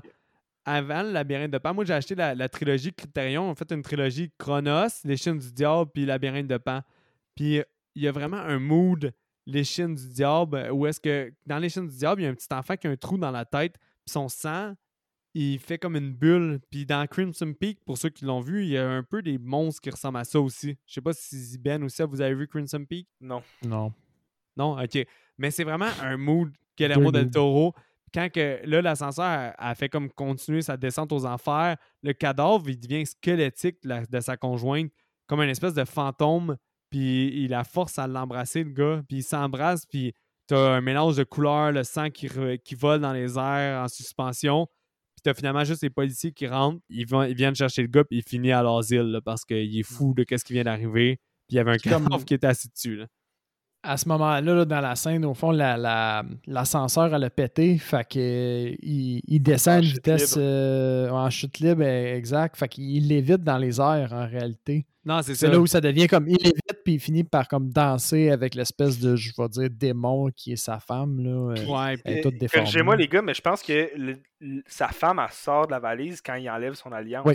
Puis là, il tombe, puis Puis elle- en s'embrassant, il la remet son alliance. C'est elle qui le- remet son alliance, C'est ça. effectivement. Oh boy, vous êtes bons les boys. Moi, j'étais juste Oui, oui. subjugué par la. c'est- C'est quand lui, il décide, ben fuck it, je suis plus- je suis plus marié, que là, le démon, il sort, puis que ça, ça part en couille, qu'il voit tout défiler les souvenirs, Ah oui, c'est vrai puis qu'il y en a puis que là, là, il se met à avoir la chute libre, la danse, puis le, le démon, après que ce soit embrassé, remet son alliance, puis là, ben, ça revient à la maxime, au fond, pour le meilleur, pour le pire, jusqu'à ce que la mort nous sépare, là. Excellente scène. Cette scène-là est insane. Vraiment malade. Faut que je dise, les gars, j'adore les histoires comme ça où il y a un bon, un personnage qui est fondamentalement bon, là, comme tu as dit, Mick, puis qui prend une mauvaise décision, qui l'amène à prendre une décision qui est pire, puis qui, qui s'en sort jamais, tu sais. Puis, La panique, là. ouais, exact, c'est ça. Puis, T'es une bonne personne, tu sais ce que tu veux, mais t'es en, Mais tu en panique, t'es tellement dans ta bulle que tu, réagis comme un chaudron. T'as tellement pris des mauvaises décisions que t'en es rendu à couper la jambe de ta femme avec un couteau électrique, tu sais. Ah ouais. Non, non, c'est c'est malade. Ouais. Là. Fait que là, il nous reste le dernier segment, Seb, euh, pour, euh, qui est en fait No Evil Deed Go Unpunished. Yes, donc je, je- je sens qu'il faut quand même que j'introduise un petit peu le, le- ce segment-là en parlant du wraparound. Ben, Est-ce que, tu veux, euh, ouais, est-ce que tu veux parler du wraparound jusqu'à ce soir-là? Oui, je pense que c'est ça que je vais faire. Donc, euh, au fond, le, segment en- qui englobe le, film, au final, c'est la fille, comme Mick a dit, qui vient pour avoir un emploi au salon mortuaire. Euh, puis là, bon, elle pose des questions, elle dit, bon, raconte-moi des histoires, etc., etc. Puis, entre chaque histoire, elle challenge le mortuaire. Puis, il se promène dans son salon, puis que lui, il montre les différents endroits. Puis, ils finissent, au fond, juste avant le dernier segment, euh, devant le crématoire au fond, le, four où ils font la crémation des corps euh, après les, les funérailles. Et puis, elle dit Ah, je t'ai menti, je connaissais le petit gars qui était exposé, je peux-tu le voir une dernière fois? C'est important pour moi. Puis c'est là où il explique Ah, ok, fait qu'il y a un renversement des rôles, t'as dit quelque chose que tu n'étais pas vraiment. Fait que là, elle dit OK, ben je vais te conter l'histoire au fond de pourquoi est-ce que je, je sens que j'ai accompli. Il est mort à cause de moi. Puis je vais te conter comment c'est arrivé. Ce qui nous introduit au dernier segment qui est en fait euh, No Evil Deed Goes Unpunished ou et, et en, guillemets euh, Babysitter's Murderer. Donc, on voit la fille qui, clairement, qui babysit un, jeune enfant, bon, dans la maison des gens, de l'enfant, au fond, qu'elle garde. Elle se fait à manger. Et puis, bon, à la TV, les lumières, au fond, diminuent, il y a des coupures de courant. Puis là, à la TV, il y a une interruption de programme qui dit que l'asile autour. Au fond, il y a des gens qui se sont échappés. Puis parallèlement à ça, au fond, sur la TV, elle regarde un film d'horreur qui est un genre de slasher, qui est, c'est ça, c'est l'autre court-métrage du réalisateur, mec, c'est ça que tu disais, qui joue? Oui, c'est ça, exactement. Euh, c'est ça. Fait qu'il y a la coupure de courant, ils disent qu'il y a des gens qui se sont échappés de l'asile. Et puis là, bon, elle reçoit un coup de téléphone des parents. Elle dit Hey, il y a quelqu'un qui s'est enfui de l'asile. Tu devrais vraiment répondre au téléphone. On veut juste être rassuré que tout va bien avec Logan. Il y a l'espèce de fou qui tue des enfants qui s'est échappé. Et puis là, ça, c'est un message qui est laissé comme sur la boîte vocale parce qu'elle n'a pas le temps de répondre, parce qu'elle, elle est interpellée par une vitre qui est brisée, si je me souviens bien, puis quelqu'un qui est assis dans le salon, seul, puis qui saigne. Fait qu'il a l'air d'avoir eu des altercations. Fait que là, nous, on est porté à croire que cette personne-là, au fond, c'est le, le, vilain qui s'est échappé de, de l'asile. Fait que là, finalement, c'est les deux personnes-là, ils, commencent à, se battre. Dans la cuisine, elle pogne un couteau, elle lui donne des coups, ils se battent, elle finit par mettre, poigner sa, main, puis elle la met dans un hachoir pour faire de la, de la viande euh, hachée. Puis elle lui elle lui hache les doigts, j'imagine. Ça, c'est cool. Les autres, ils ont, un bon combat. Si je me souviens bien, elle finit par lui arracher l'oreille. Elle passe au. Le, le, gars, lui, il la passe au travers de la table. Finalement, pendant que la fille est un peu sonnée parce qu'elle vient de se faire passer au travers d'une table, le gars, il court vers la chambre de l'enfant. Puis là, elle, elle sait que, que l'enfant est probablement caché dans sa cachette secrète fait que là, le gars trouve pas l'enfant. Elle, elle arrive juste à temps. Elle a ramassé un tisonnier, puis elle fait Toi, mon je vais te péter à gueule. Puis là, on a droit à une espèce de, scène de combat euh, stroboscopique. donc, on a des éclairs de lumière qui illuminent la, pièce. Ça, d'habitude, j'adhère vraiment pas à ça quand ils font ça dans une scène. Ouais, c'est ça que je m'en allais dire. Toi, t'aimes pas ça. Je déteste ça, mais dans ce cas-là, on dirait vraiment, je sais pas, là, si ma référence va pas être claire, mais est-ce que Ben ou Seb, vous avez vu Godzilla King of Monsters? Non. Ben? Euh, je pense pas, non. Non. Ben, T'as pas vu? quel Godzilla? C'est un, des un des Japonais, je l'ai pas vu. Non, c'est un des ceux américains. Ils ont fait Godzilla en 2014 qui était à chier. Mais après ça, ils ont fait Godzilla King of Monsters, qui est le réalisateur de Trick or Treat puis euh, Krampus. Puis en tout cas, tout ça pour dire avec euh, la, fille dans euh, euh, Stranger Things, Eleven, Melly Bobby Brown. Mais le visuel de ce film-là est débile. Puis justement, il joue avec les couleurs. je trouvais que ça rappelait vraiment ce genre de visuel-là. Puis c'était vraiment cool parce que c'était pas vraiment du stroboscope, c'était plus jouer avec la, la colorisation de la scène. Ça mettait un peu comme un mood comme quand ils font les films Silver, qui ont sorti une édition de Mag Max, Silver, ça, ça changeait vraiment comme le pacing, puis un peu la, comment était colorée la scène. J'ai vraiment trouvé ça cool, autre que juste faire tout bugger en stroboscope. Je, suis d'accord. Euh, c'est vrai que c'était pas c'était vraiment les éclairs qui donnaient des, des flashs de lumière temporaire, là, plus qu'un effet stroboscopique, mais le résultat est même. En tout cas, moi j'ai trippé sur ce petit bout de scène-là. Aussi, moi j'ai vraiment aimé que la gardienne a soit combative comme ça, tu sais. Oui. On dirait que dès qu'elle comprend que. C'est ça que je trouvais hot. C'est ça. Sur, le, ses sur yeux, la première. Ben, tu, tu, le vois surtout dans cette scène-là, quand elle rentre dans la pièce avec le tisonnier, là, tu vois dans ses yeux un out to kill. Là. Et pas ouais, c'est ça. Mais c'est ça que j'ai aimé, c'est que sur la première couche de ce segment-là, t'as l'impression que tu regardes un classique slasher, puis que t'as la final girl qui est combative, puis qui va vaincre euh, le méchant. Puis t'as l'impression que c'est confirmé par le fait que t'as la mise en abîme du, du- de l'autre short qui est un short qui calque les slashers. Ouais. Au, au- au fond. Fait que là, t'as l'impression que tu es en contrôle de qu'est-ce qui va se passer. Là, comme, euh, mettons, c'est un petit peu d'expérience, je pense, là, mais que tu, tu pourras confirmer. Mais tu as l'impression que tu regardes quelque chose de assez classique puis de assez straightforward, ce qui, au final, l'est pas du tout. Ouais, mais c'est que, mettons que- Ce segment-là, quand on revient au fait que ça critique tous des thèmes sociaux, là, euh, au pire, je peux-tu vendre le punch du segment, Seb, ou je te laisse y aller? T'as- Ben oui, vas-y, vas-y. Ça me dérange pas. Tu sais, quand on parle de toutes les critiques que ça, ça fait, ben ça, ça joue avec tes stéréotypes du fait que la femme est une victime ou ben no- notre final girl est la victime. Mais au final, c'est complètement l'inverse. Fait que ça, ça te fait jouer avec tes attentes du genre, tes attentes un peu de société. Puis ça te change tout ça, puis ça te met ça d'un d'un 180 degrés. Finalement, tout est l'inverse quand la- les parents Exact. de l'enfant arrivent ces lieux-là. Puis ce qui arrive, c'est qu'au final, ce personnage-là, tu le vois depuis le début du film. Tu es comme familier avec elle. Tu as, créé comme une, euh, un- une affinité avec ce personnage-là. Tout le long du segment qui la met en vedette, on te confirme puis on t'encadre pour te dire c'est elle la, la victime. Puis soudainement, revirement de situation, tu routais pour le méchant. Puis moi, ça, quand, quand ça, ça arrive, un genre de changement de perspective illico, là, comme ça, je trouve ça tellement nice parce que j'ai l'impression de m'être. Quand ça marche puis que je me suis vraiment fait berner, là, je, je suis vraiment chapeau. Parce que, tu sais, quand tu regardes beaucoup de films, à un moment donné, tu, tu- tu vois un peu les patterns. Puis quand tu réussis à te faire surprendre, comme ça a été le cas pour moi cette fois-ci, Moi, Je je, ça- sais pas pour Ben, ça- moi, ça moi aussi, je me, moi aussi, je me suis fait surprendre. Je sais pas pour toi, Ben. Ouais, si non, je m'y te- attendais pas, pas en tout. Mais, Ouais. tu sais, c'est quand, en tout cas, de la scène avant les escaliers, là, tu comprends qu'il y a de quoi qui cloche, là, ou il y a de quoi qui t'échappe, mais avant ça, pas du tout, non. Fait que pour en, finir avec le, le segment, ils finissent par se battre. Le gars, le gars l'étrangle, elle, puis elle lui dit You're not a killer. Puis là, tu vois qu'il fait comme Ah, ok, il réfléchit. Elle, elle reprend le dessus, puis elle, elle, elle se marche dans la TV, je pense, dans une, dans une TV. Puis c'est là que tu réalises que c'est elle la tueuse. Les parents arrivent, elle, elle s'enfuit. Puis là, on a comme un retour vers euh, le salon mortuaire. Puis c'est Non, la, non, fin ouais, de la- fin Ouais, Attends, skippé de quoi d'important, là, Seb.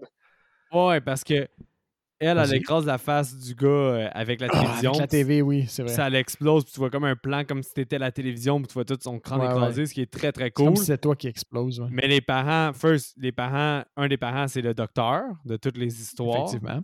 Puis ils, Ouais. ils voient leur bébé qui est brûlé dans le four. Ça, Ah, c'est fuck, important. ouais, j'avais oublié ça. Qu'il important, mais je l'avais noté, quand mais il j'avais pas la- oublié. Euh, quand elle pitch la TV sur sa tête, elle dit Thanks for ruining my, di- my diner. Puis quand les parents y arrivent, tu vois sa télé qu'il y a un, une, euh, une serial killer qui est une cannibale qui est on the run. Puis c'est la photo de la fille. C'est un là, c'est ouais. comme Mick-. Ouais. Puis là, Mick, tu l'as dit, il rentre, puis le père, il voit dans le four le, le bébé. Fait que là, tu comprends que genre, c'était pas le gars, le serial killer, mais que c'était elle. Puis elle, Exact. justement, ça te fait en sorte que était au mortuary parce qu'elle voulait manger un bout du bébé, elle voulait prendre un bout du bébé pour l'avoir avec elle, ce qui est crissement pas politiquement correct, puis c'est fucking nice.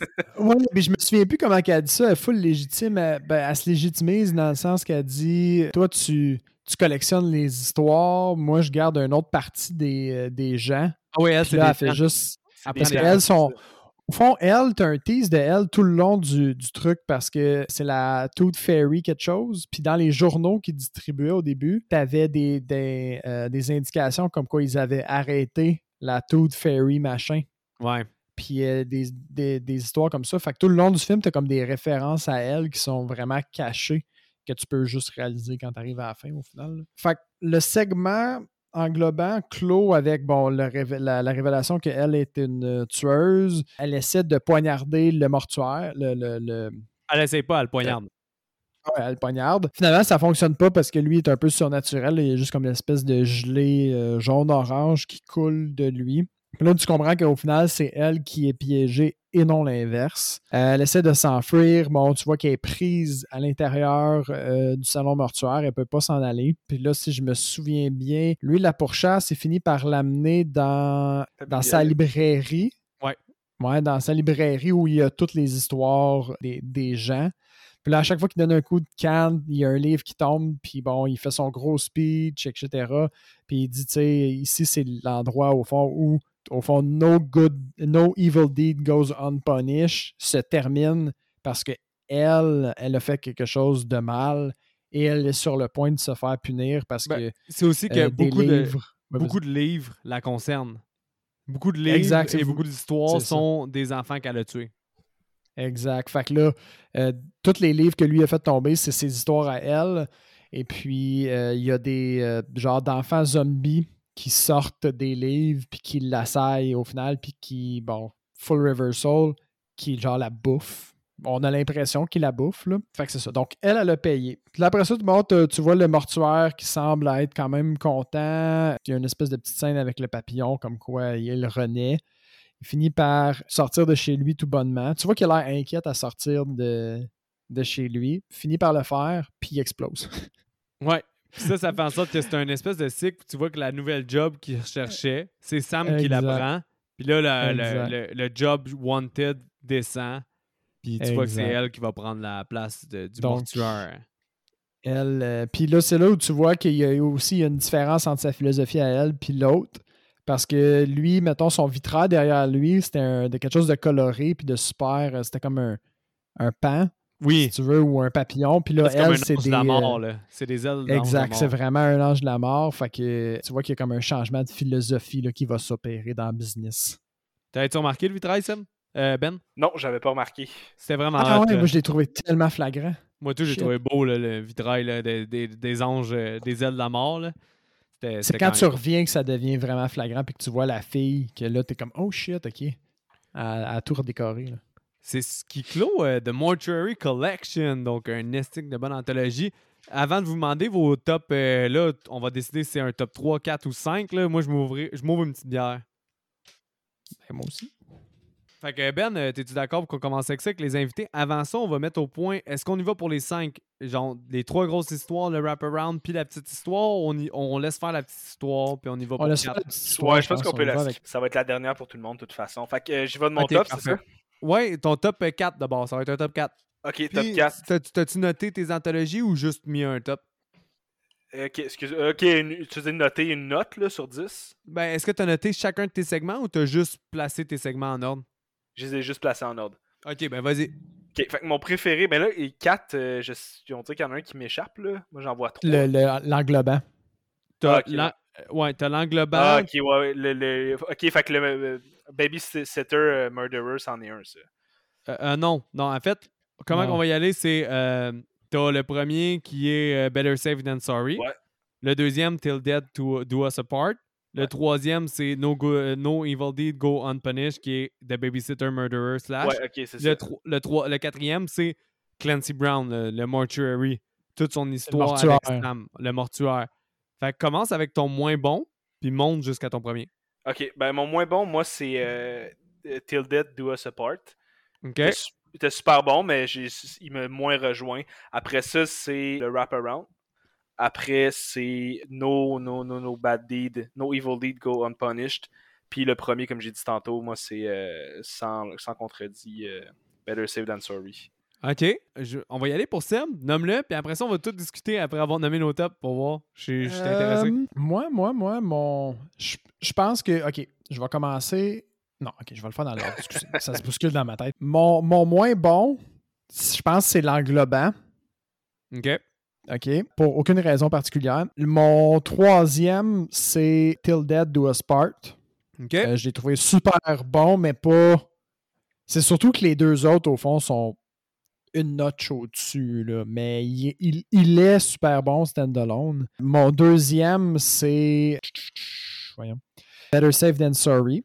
Puis mon, mon, premier, c'est euh, No Evil Deed Goes Unpunished parce que, à cause du full reversal de, de, de point de vue qui est venu me chercher comme une coche au-dessus en termes de divertissement, l'espèce de méta-méta de mise en abîme vraiment j'ai- autant j'ai mis le, le quatrième, le- l'englobant comme mon quatrième, mais tu sais, il fait un lien quand même avec celui-là, fait qu'il vient quand même renforcer, je trouve, euh, ce segment-là. Ce qui fait que pour moi, il est pilier comparé aux autres. Mais tu sais, la différence, mettons, là, avec le, le deuxième, Better Safe Than Sorry, est minime dans le sens que si tu faisais juste les prendre vraiment, vraiment scindés, là, comme tu m'y présentes, genre un segment à chaque journée, puis tu me dis de, de mettre une note à chaque fois, probablement que Better Safe Than Sorry tomberait au-dessus. OK. Mais dans, Dans l'œuvre. l'ensemble, dans l'œuvre, je trouve que No Evil Deed Goes Unpunished le, le bas. Ben, rappelle-moi, euh, No Evil Deed, tu l'as mis à quelle position? Deuxième. OK, vu vous avez un top qui s'en ressemble vraiment beaucoup, je vais pour le mien. En quatrième position, No Evil Deed Go Unpunished. Yes, sir, Oh, ouais. en deuxième position, Better Safe Than Sorry. Merci. En quatrième, en troisième, en deuxième position, pardon, le Wraparound Story. Et en première position, moi, j'y vais pour Till Dead Do Us Apart. Fait que euh, moi, c'est mon top. Là, j'aimerais ça m'expliquer, vu que je diffère vraiment de vous deux. Puis au pire, on verra si vous autres, ça change vos idées. Vous en pensez quoi, les boys? Vas-y. t'écoute. Lâche-toi là, mon gars. OK. Parce que No Evil Dead Go Unpunished, pourquoi il est ma dernière position? C'est à cause que niveau narratif, niveau individuel, justement, c'est le plus faible. Moi, j'ai regardé ça comme ça. Mhm. C'est au final, c'est juste une scène Je de comprends. combat vraiment nice. Puis j'ai vu vraiment ça comme un segment où est-ce qu'il voulait y aller plus sur, euh, je sais pas si c'est la substance versus le contenu. Il voulait y aller sur le visuel. Il voulait éclater, il voulait être beau, ça voulait être bon, mais il n'y avait pas vraiment de contenu. C'était Si tu le prends seul, si tu le prends seul, il est vraiment plus faible. Exact. Puis moi, c'est même que je l'ai vu. Parce que honnêtement, c'est cool qu'il fasse le lien. C'est pour ça que moi, j'ai plus vu comme le lien entre toutes les histoires comme étant le wraparound et non juste ce, truc-là. Mais par contre, le punch est vraiment nice. Il y a le meilleur punch des, des, des quatre. Ça, on se le donne parce que ça fait tout le lien, etc. Mais individuellement, c'est juste un combat entre un freak qui est sorti d'un asile, même si j'adore ça parce que ça fait vraiment 80 slasher, puis une fille. Mais c'est vraiment, au niveau visuel, c'est son plus accompli parce qu'il fait vraiment des trucs cool. Mais niveau narratif, niveau euh, personnage, niveau tout, c'est très, très, très, très simpliste. Sinon, ben l'autre, euh, le deuxième, euh, Better Safe Than Sorry, j'ai trouvé vraiment cool, vraiment drôle. C'était le fun. Au final, il est peut-être venu moins me chercher dans des cordes que moi je préfère. Puis au fait, il pourrait être facilement deuxième, mais le problème est que le j'ai mis en deuxième le wraparound du fait que c'est le meilleur wraparound que j'ai jamais vu dans une anthologie. Fait qu'à Ouais, cause ouais, de ça, il n'y avait pas le choix d'être deuxième parce que c'était vraiment puissant. Je trouvais ça très très cool que ça englobe tellement bien puis que ça prenne une place vraiment intégrante de l'anthologie et non juste comme un il nous faut une transition, il nous faut un lien entre les C'est trois. ça, il est, il est vraiment imbriqué, là, plus que Ouais. par la thématique. Exact. Fait que à cause de ça, puis en plus, je trouvais ça vraiment hot, là, le fait que ça soit des. C'est dark, là, puis ça va pas être wrong que j'ai ça, mais des, tu sais, des bébés morts qui reviennent pour la, la battre, puis c'est dark, Ben oui. c'est glauque. Sinon, mais c'est. Ju- mais juste le nom mais du personnage est Juste le nom du personnage, il, il met la barre. là. Le gars s'appelle Montgomery Dark. Ouais, tout est cool. Le vibe Tout que vous parliez, là, tout le vibe que vous parliez de l'espèce de ville un peu, euh, justement, Lovecraft. euh, Ah, Tu sais, t'as- t'as vraiment un mood. Celui-là, t'as le mood de toute l'anthologie qui se crée. Tout le mood de l'anthologie, tout le, le vibe est là. Le wraparound est, est hot. Ce qui fait que c'est rewarding, man. C'est la finale. C'est le Clancy Brown, comment qu'elle fuck, puis qu'elle, c'est une, c'est une tout croche. Puis c'est cool. C'est vraiment bon. là. Le wraparound est deuxième pour moi. Puis le premier, c'est à cause, man, la touche du mot noir est tellement insane. C'est que je trouve que pourquoi je l'aime autant, c'est à cause que c'est celui qui détonne le plus en étant hyper efficace. On dirait que c'est quelqu'un d'autre qui l'a réalisé, quelqu'un d'autre qui l'a écrit. Ça détonne fucking gros, mais c'est fucking nice. T'as une touche vraiment cool de. Je trouve vraiment que Guillermo del Toro, sa signature, elle sort, on dirait un hommage à ça. La touche du mot noir, j'ai ri tout le long, man. Il m'a tellement fait rire, celui-là. là. C'est celui que j'ai ri le plus. C'est vraiment cool. C'est c'est vraiment à cause de l'humour noir que j'ai adoré. C'est la parfaite dose d'humour noir, le beau visuel final, l'espèce de, de. On dirait que c'est celui que tu peux plus ressentir d'empathie, celui que tu te demandes plus qu'est-ce que tu ferais dans la position du personnage, parce que justement, c'est le personnage le plus sympathique, le plus accessible. Parce que comme tu dis, Ben, quand tu l'as dit, c'est un personnage bien qui vit une situation de merde qui n'arrête pas de prendre des décisions de merde. Puis de là, j'ai trouvé ça vraiment hot. Non, mais Comme pourtant, il, il est l'artiste de son propre malheur, mais comme. Tu, tu sais que c'est juste quelqu'un qui a passé une certaine limite, là, puis qu'il il est victime de lui-même. C'est ça. J'ai vraiment pris individuellement tous mes segments. Puis ça, c'est lui qui ressortait le plus du lot pour plein de raisons. Puis c'est lui que j'ai mis numéro un. Mais je peux tout comprendre. Ben, c'est toute une anthologie forte. Là. Moi, je les ai notés pour le fun. Là. Puis j'ai mis genre 8.75 à celui-là, 8.5 au wraparound. J'ai mis 8 à euh, Better Safe Than Sorry, puis 7.5 à No Evil Deeds Go Unpunished. Là. C'est vraiment vois, une moi, je- très je forte. là. Je suis rentré, je les avais pas notés euh, individuellement, mais moi, je suis rentré avec un, un solide 8 dans ma tête, là, genre un 8. Puis tu sais, c'est quand même rare qu'on donne des notes au-dessus de 7.5, là. Puis pour une anthologie, en plus, comme un solide 8, puis ça faisait peut-être, mettons, je vais dire 4 minutes qu'on en parlait, puis j'étais comme, ah non, c'est un fucking 8.5, là. Mais bon. Fait que ma note finale globale, c'est un 8.5. Ah ouais, that's Ouais, it. Ben, toi, Ben, c'est quoi ta note finale? Moi, c'est un 8. Un 8? Moi, c'est un 8.1. Fait que euh, on est. C'est c'est fortement recommandé pour vrai. Là. Mhm. C'est pas. euh, en tout cas, je sais pas pour vous, les gars, mais moi, j'ai pas trouvé que c'était un 2 heures qui passait comme un 2 heures. Là. Puis même pour, même pour quelqu'un qui trouve que 2 heures c'est long, ça s'écoute facilement en plusieurs shots aussi. là. Ouais, mais c'est l'avantage au fond de ces affaires-là. C'est épisodique un petit peu. Là, Ouais. Fait qu'il n'y a pas de. Il y a vraiment aucun mal à l'arrêter puis à le recommencer. En fait, euh, toi puis moi, on l'a écouté hier. Au fond, on s'est alterné la- la- l'accès sur le truc. Le Euh, truc. Fait que toi, tu l'as comment? Le, le- la service en ligne, service de vidéo diffusion en ligne. Oui. Ouais. Je pense que toi, tu l'as commencé, tu l'as arrêté, puis Ouais, j'ai regardé entre, puis tu l'as ouais, c'est ça, tu l'as fini, puis j'ai pas le feeling que, ça, ça a vraiment affecté ton écoute en réalité. là. Mais c'est ça, il y a des films qui ont une réputation. Puis celui-là, il y avait vraiment un bon vibe qui revenait de ce film-là. Puis il y avait vraiment. Puis pour vrai, tu sais, c'est- je pense pas que ça va être la dernière fois que je vais le réécouter. Si vous aimez les anthologies, c'est une super bonne anthologie. là. Puis Avez-vous trouvé aussi, les gars, parce que moi, j'ai j'ai vraiment aimé ça. Il y a comme une espèce de. Je sais pas comment dire, mais de.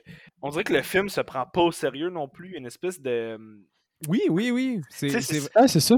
C'est pour ça que c'est autant in your face, mais correct. Exact. Il y a beaucoup de gore, c'est quand même satirique. Il y a de quoi de drôle, mais pas accusé, tu sais, consciemment. C'est comme.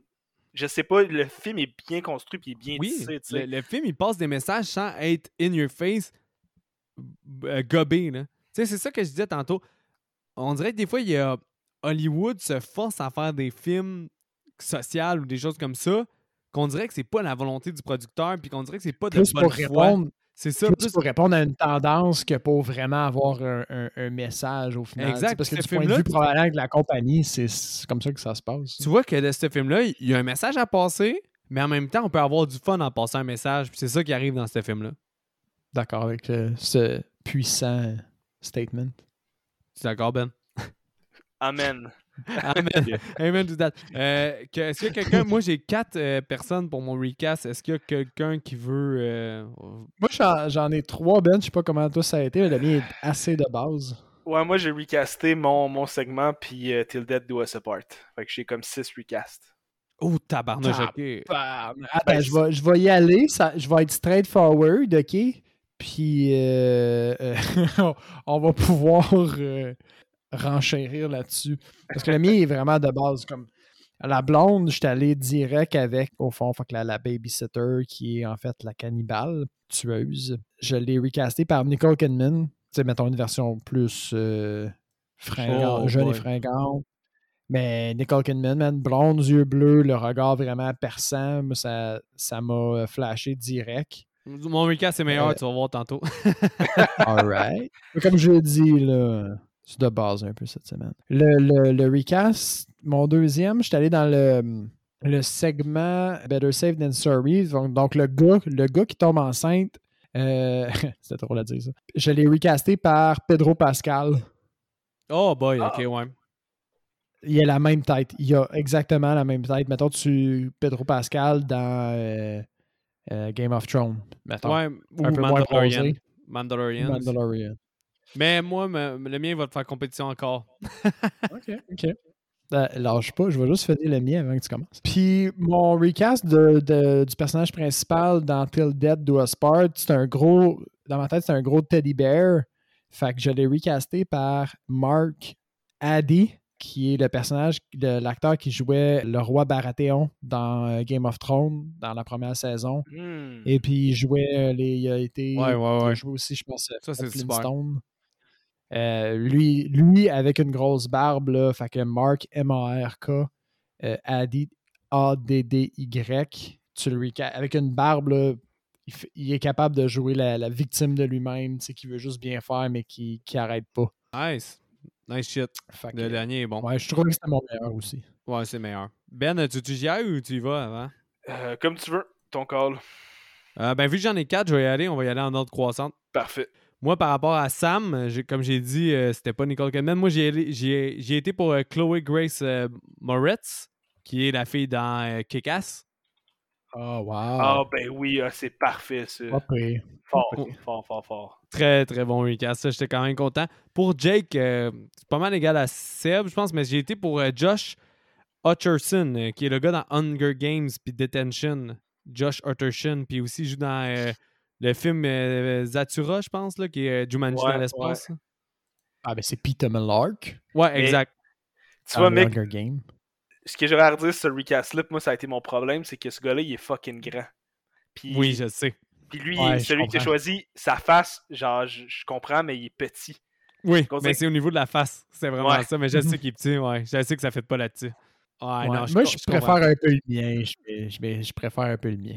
Je comprends, je comprends. Mais il est pas, euh, il est pas, il est pas mauvais, le tien aussi. Dans euh, Till Death Do euh, Wendell, qui est notre personnage principal qui veut tuer sa femme, j'ai mis euh, Eric, W-A-R-E. Varenheim, j'ai le même que toi. Ah ouais, dans Tim and Ouais, Eric. Ouais, ouais, ben dans, dans Master of None. Master of None, exactement. Ouais, j'ai le même que toi, il a la même gueule. ah ouais. Pareil, man. euh, c'est sûr que. Bon, that's it, man. Elle tombe crochue là-dessus. C'est euh, Eric. Oh, wow! Ouais, ouais, ouais. Je viens de tomber dessus. Moi, j'ai pas regardé la série. Là, fait que, excusez, j'ai eu un lag. Fallait que je trouve de qui vous parliez tous. Mais il est pareil, man. C'est le même gars. Ah Oui, sûr, vous êtes pas trompé? il y a un comic timing incroyable, ce gars-là, Ouais. dans Tim- de Tim and Eric. Fait qu'il aurait été peut-être une notch de plus hilarant, mais peut-être trop in your face pour le segment, je sais pas. Je pense que ça aurait été.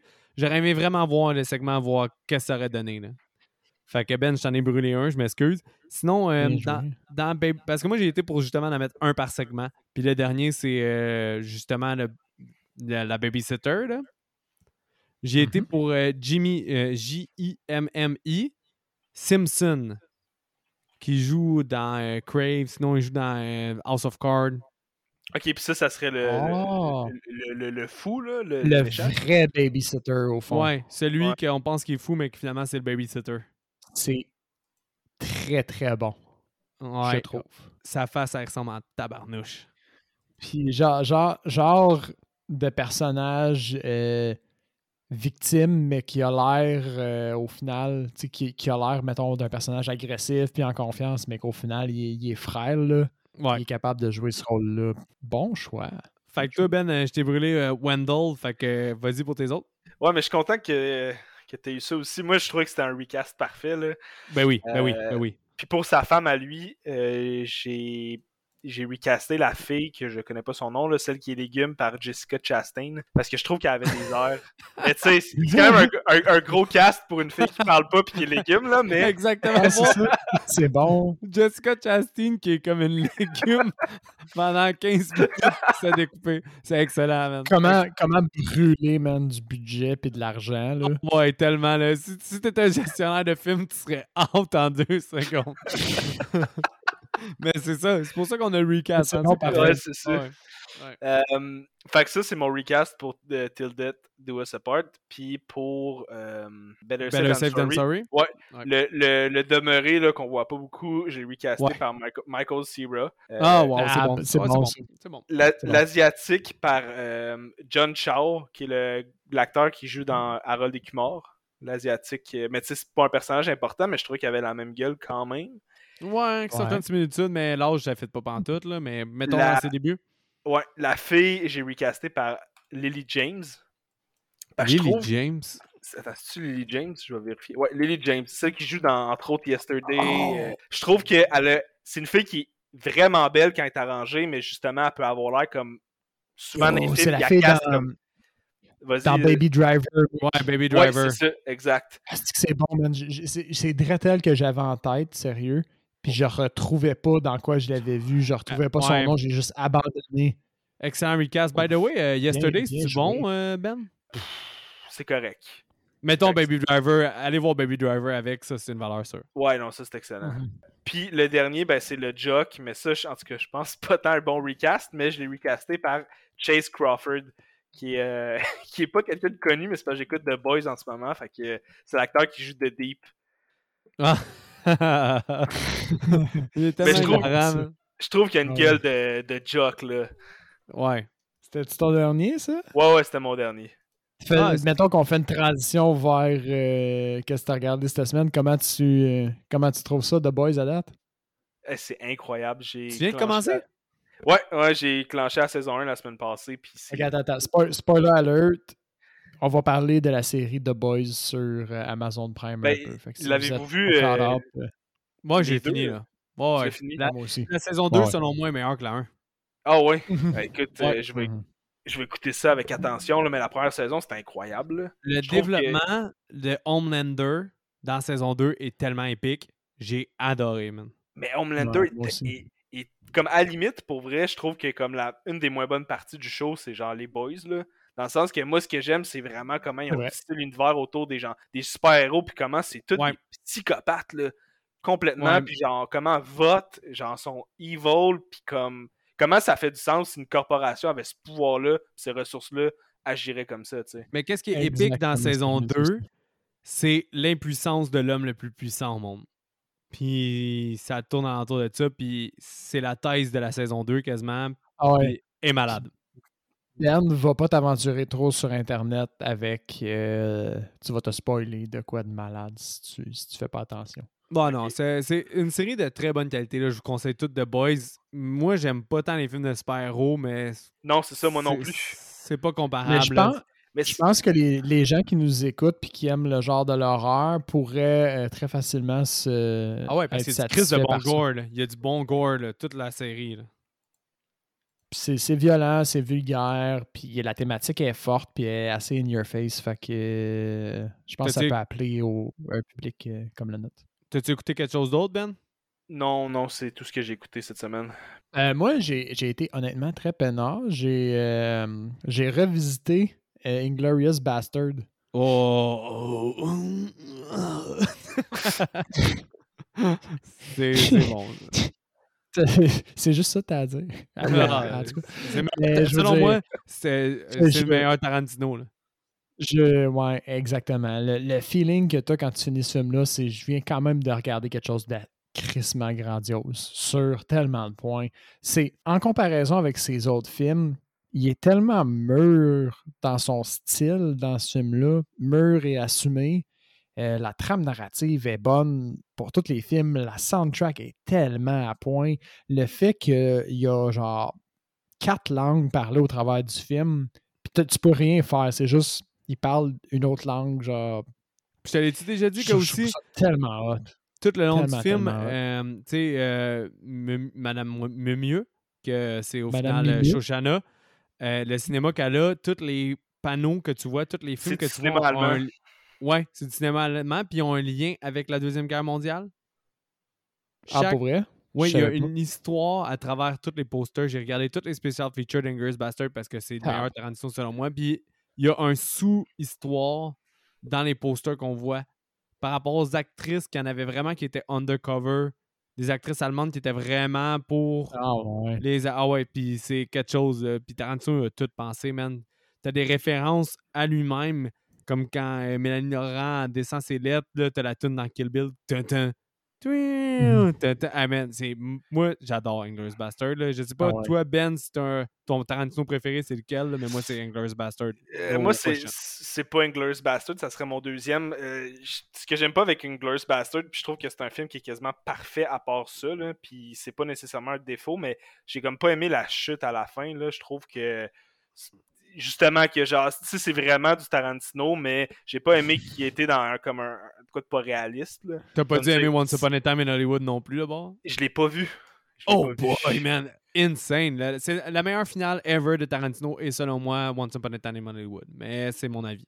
Je suis d'accord que- qu'elle elle- elle est très bonne, mais c'est pas mon préféré, par exemple. Moi, sa meilleure finale, c'est Once Upon a Time. Selon moi. Finale. Finale. Mais c'est pas son meilleur film.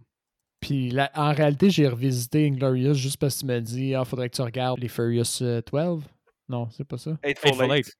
Hateful Eight. Qui est mon préféré. Furious 12, c'est qui? Ah, c'est ton préféré? Mais- tellement ouais. pas une opinion populaire, ça, par contre, mais moi, c'est dans mon top 3. Ah, écoute, moi, je je- Mais tu sais, c'est- un, c'est un western, là. Fait que déjà, moi, c'est. Il part avec comme. C'est vrai que t'aimes ça, toi, les westerns. Ouais, ouais, gros fan de western. Fait qu'en plus que ce soit comme un film de Tarantino qui respecte pas vraiment les codes des westerns, mais qui est dans un. Dans un univers western, je sais pas, ça me. Juste. Récemment, j'ai écouté Django parce que j'arrêtais pas de dire que Django c'était une pâle copie d'Inglourious Bastard, mais que c'était fucking bon, mais c'était quand même une pâle copie d'Inglourious Bastard, puis Inglourious Bastard était meilleur. Puis, je disais tout le temps que j'aimais mieux Hateful Eight que Django, puis tout le monde me disait que j'étais fou. Mais j'ai réécouté justement euh, Django v'là pas long, puis je stand by it. Hateful Eight est meilleur que Django Ben oui, all ben the oui, way. ben oui. Puis Inglourious Bastard pète aussi Django. Django est super cool, mais honnêtement, c'est plus, euh, encore une fois, du tape aux yeux versus de la substance. Puis en plus, il, il s'inspire justement de sa meilleure œuvre qui est Inglourious Bastard. Mais bon, c'est un autre débat encore. Là. Ça, c'est... Tarantino, il n'y a pas vraiment de faux pas, là, mais personnellement, il faut l'être, j'adore moi aussi. là. Quelle finale épique. Tout monte vers la finale. Il y a des dialogues de feu.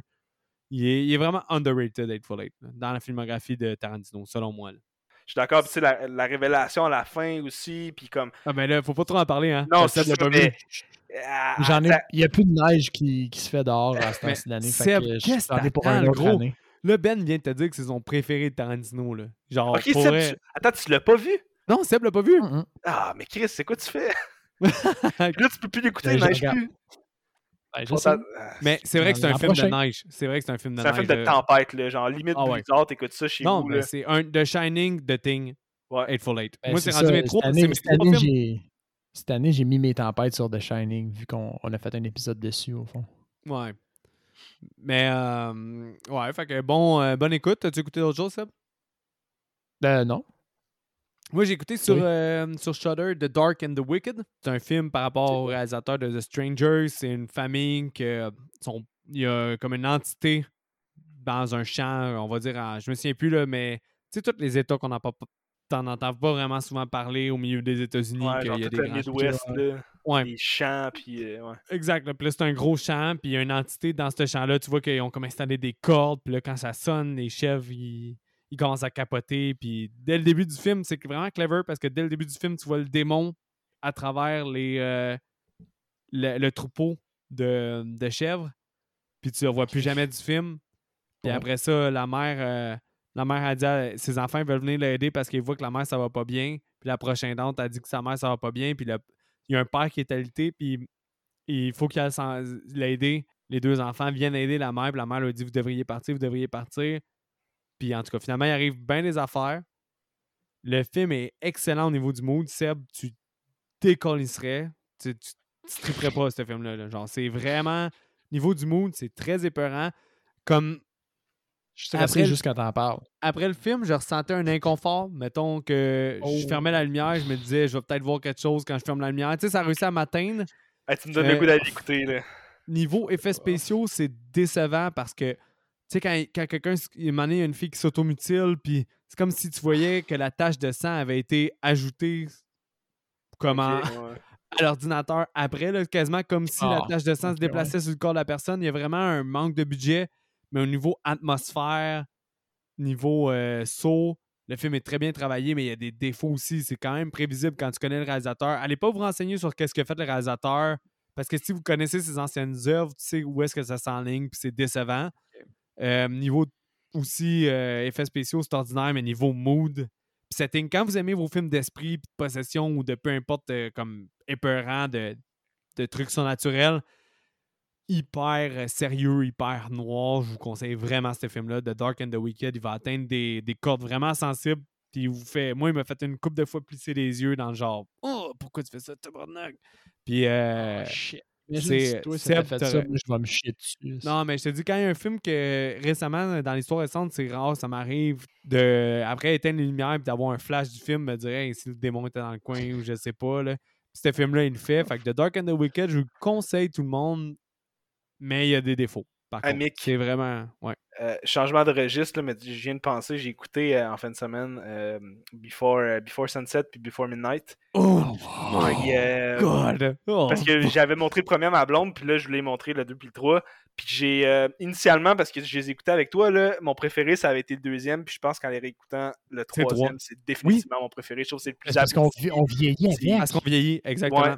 Puis, euh, je me c'est la rappelle- beauté de cette vie Je- Je me suis rappelé, Mick, et genre, j'avais oublié cette scène-là complètement. Puis quand ils se sont assis pour souper, puis j'ai vu la madame, je me suis rappelé toi qui me dit, genre, écoute bien, elle va parler une fois, mais genre, quand elle parle, écoute. Ouais. Je sais pas si ça rappelle. Puis Ouais. c'est tel- c'est tellement bon, là. Big, c'est une des meilleures scènes. C'est la meilleure scène de toute la trilogie, First, Ouais. la scène du souper. Puis honnêtement, moi, quand la première fois que j'ai écouté ça, j'avais genre 19 ans. Of course, c'était le premier Before que j'aimais le plus. Puis maintenant, quand je me retape la trilogie, ben oui, c'est le dernier, tu sais. Le, le- le- le couple à travers le temps, euh, l'importance de C'est le bon. vivre. Tu sais, aussi, puis dans le souper, ils disent euh, We're just passing through. Ouais, cette phrase-là, a, continué avec moi toute ma vie. Là. We're just passing through. Puis après ça, ils font juste comme un silence. Ils se font un cheers. J'ai l'air câble, je suis juste sacré depuis comme 10 minutes, mais je viens de me rappeler que cette série-là existe. Puis je me souviens que on a regardé les trois, au fond, pour, pour mettre en contexte les gens qui ont peut-être pas vu. On parle de trois films de Richard Linklater, c'est ça, Mick? Ouais, Exact. exactement. Celui qui a fait Boyhood, euh, Days and Confused, euh, le- un des films fétiches de moi pis Seb, qu'il n'a pas été assez vu, puis allez le voir si vous l'avez pas vu, Day- euh, qui est euh, crime Everybody Wants Some. Ben, as-tu vu? Non, ma- vous m'en avez parlé, puis vous m'avez hypé, mais je l'ai pas encore vu. Dude, tu tu seras pas déçu, dire? c'est Days and Confused x 2. Là. Qu'est-ce Ouais, que je voulais dire, c'est que cette série-là, c'est trois films qui traitent au fond. C'est trois films complètement distincts, mais qui traitent du même couple à différentes phases de leur vie au fond. Fait que c'est des, c'est des genres de. de- c'est des films de. voyons, pas comédie romantique, mais de. de romance, là, au final. Là, euh, qui est La bonne des- romance, Genre de drame, là. Puis nous autres, on a eu la chance, si si tu veux, d'écouter le premier quand on était vraiment jeunes, puis tu sais, qu'on. on- vraiment plus jeune, au Tu fond. t'adaptes puis- aux idéaux romantiques. C'est, le premier, c'est les idéaux Fait romantiques. Le deuxième, c'est le passage du temps, puis l'espèce de romantisme Juste- qui n'a pas été vécu. Puis le troisième, c'est de vivre ensemble. comme- C'est ça, tu sais, feeling de début trentaine, de genre, je commence à avoir un peu de bagage, puis je me rends compte de qu'est-ce que je veux vraiment. Puis le dernier, c'est un coup que j'ai vécu ce que je veux vraiment, puis comme la, je vais dire, la vie m'a rentré dedans. Qu'est-ce qui, tu sais, je suis rendu où? Puis man, c'est, en, en perspective, c'est tellement fucking hot comme œuvre. Les, les trois ensemble, là, je capote et je recommande euh, à, à tout le monde, là, tous les âges et tous les... euh, les trois, vous allez voir, ça va cette œuvre-là va vieillir avec vous. Puis l'acteur pour les C'est fans d'horreur, l'acteur principal, c'est Ethan Hawke, qui joue tellement bien. Fait que Ouais. un plus à cette Ouais. série-là qui en a pas besoin. là. Non, non, de trilogie, euh, trilogie du Before, euh, Before Sunset, Before Midnight, euh, Before Sunrise. là, j'ai- Je les ai pas dit dans le bon ordre. là. C'est Sunset en premier, Sunrise, puis. Euh, je euh, pense que c'est Sun- non, c'est Sunrise, Sunset, Midnight. Ouais, exactement. En tout cas, vous allez le voir, là, c'est tout le temps les mêmes acteurs. Puis le 3, justement, c'est une collaboration. là. Ça a été écrit par Richard Linklater, Ethan Hawke, puis Julie Delpy. Fait que les deux acteurs principaux, plus, Ethan, euh, plus euh, le réalisateur, ils ont tout écrit ensemble en brainstorm. Ils ont chié ça dans notre face, puis ça donne un esti Puis de je masterpiece du je, cinéma. Je vais renchérir une dernière fois. En, en réalité, chaque euh, le, le- le temps entre les films, donc entre chaque épisode de cette relation-là, est le même temps que le temps qui s'est écoulé dans la vraie vie. Ouais. Ouais, ouais, ouais. Fait que les, les- personnages vieillissent, les acteurs vieillissent autant que leurs personnages. Fait qu'ils sont au même endroit que leurs personnages dans leur vraie vie. Classique comme euh, Boyhood. Boyhood, que le Comme film qui a filmé sur 12 ans.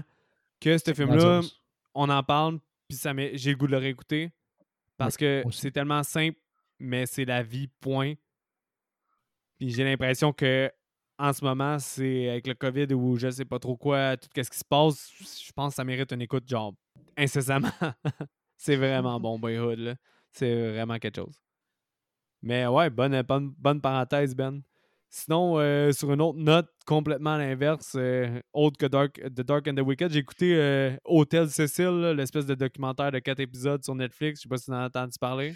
Ouais, qui est genre un hôtel, vu. il y a eu des meurtres ou je sais pas trop. Là, j'ai entendu parler, mais j'ai pas vu. C'est bon? Ouais, ouais. C'est la saison 5 d'American Horror Story basée sur ça. Mais en même temps, il y, a, euh, Il y a Night Stalker qui est sorti sur Richard Ramirez, qui est un tueur en série que j'ai trouvé beaucoup plus intéressante que Cecil Hotel. Mais j'ai écouté Cecil Hotel. Euh, la finale sauve la série du sens que il, tourne alentour de la, la, jeune fille qui est Lisa Lang, qu'on voyait une vidéo bizarre, vous l'avez sûrement déjà vu dans les nouvelles. Qui, dans un qui ont retrouvé dans un ascenseur. à eau. ouais, exactement. ouais, ça, c'était bizarre, par exemple, mais ça fait longtemps. Là. Oui, oui, c'est ça, 2012-2013. Ça tourne tout alentour de son histoire à elle. Puis en fait, j'ai vraiment pas aimé mon expérience du fait que tu vois tout le temps des YouTubers ou du monde qui ont comme euh, pris ça comme une investigation à l'épaule. Puis finalement, la, thèse de l'émission n'est pas ça. C'est bien correct de même parce que justement, ça va alentour de, de l'idée que j'avais dès le départ. Mais le fait d'endurer quatre épisodes de 45 minutes quand t'es complètement pas d'accord avec tout le monde qui se font des théories du complot, ça a été vraiment très chiant pour moi. Puis qu'au final, ben justement, le but de l'émission, c'est comme de déformer ça, de dire que des fois, les gens veulent tellement faire des avoirs que c'est peut-être pas ça.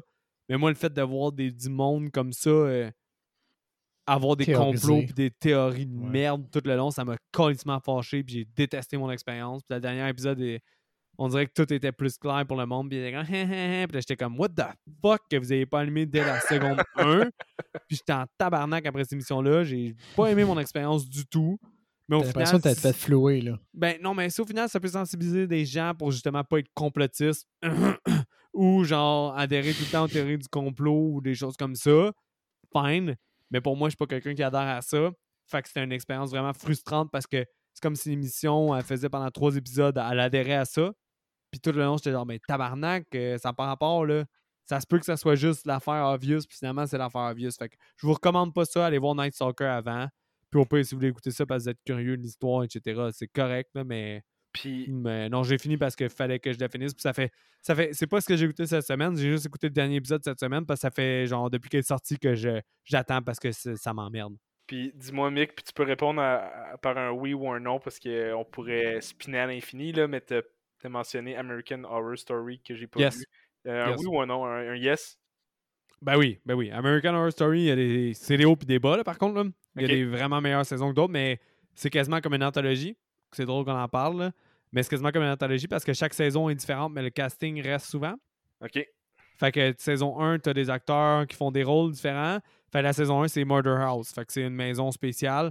La saison 2, Asylum. Fait que c'est un asile psychiatrique. Tu as plein de personnages qui reviennent, mais exemple, celle qui jouait la tueuse dans un autre épisode va jouer la Sainte Marie dans l'autre saison. Ok, ok, je comprends, ouais. Ouais. Fait que euh, là. C'est pas connecté, là. Non, la saison 3, c'est un couvent de sorcières. Ben, il y a des connexions des fois. Mais la saison 3, c'est un couvent de sorcières. Saison 4, c'est Freak Show. Saison 5, c'est Hôtel. Saison 6, c'est comme euh, des sorcières dans le bois, là, comme euh, Nouvelle-Angleterre, puis tout ça. Saison 7, c'est quoi déjà? J'ai un blanc, c'est la saison 7 après Rannocky. Ah oui, c'est Cult, qui faisait un lien vraiment avec Trump puis les élections qui paraît crissement prometteur, mais qu'ils ont mis Sarah Paulson crissement gossante, puis ça fait chier. Mais en tout cas, ça, j'ai les une cœur. Euh, la saison 8, Apocalypse, puis saison 9. Il y, a des, il y, a des, saisons, là. Ouais, saison 9, c'est Slasher, 1984. C'est genre toute une saison de Slasher. Très, très enjoyable pour elle, vraiment. La saison 1984, euh, quand t'aimes les Slasher, c'est très cool.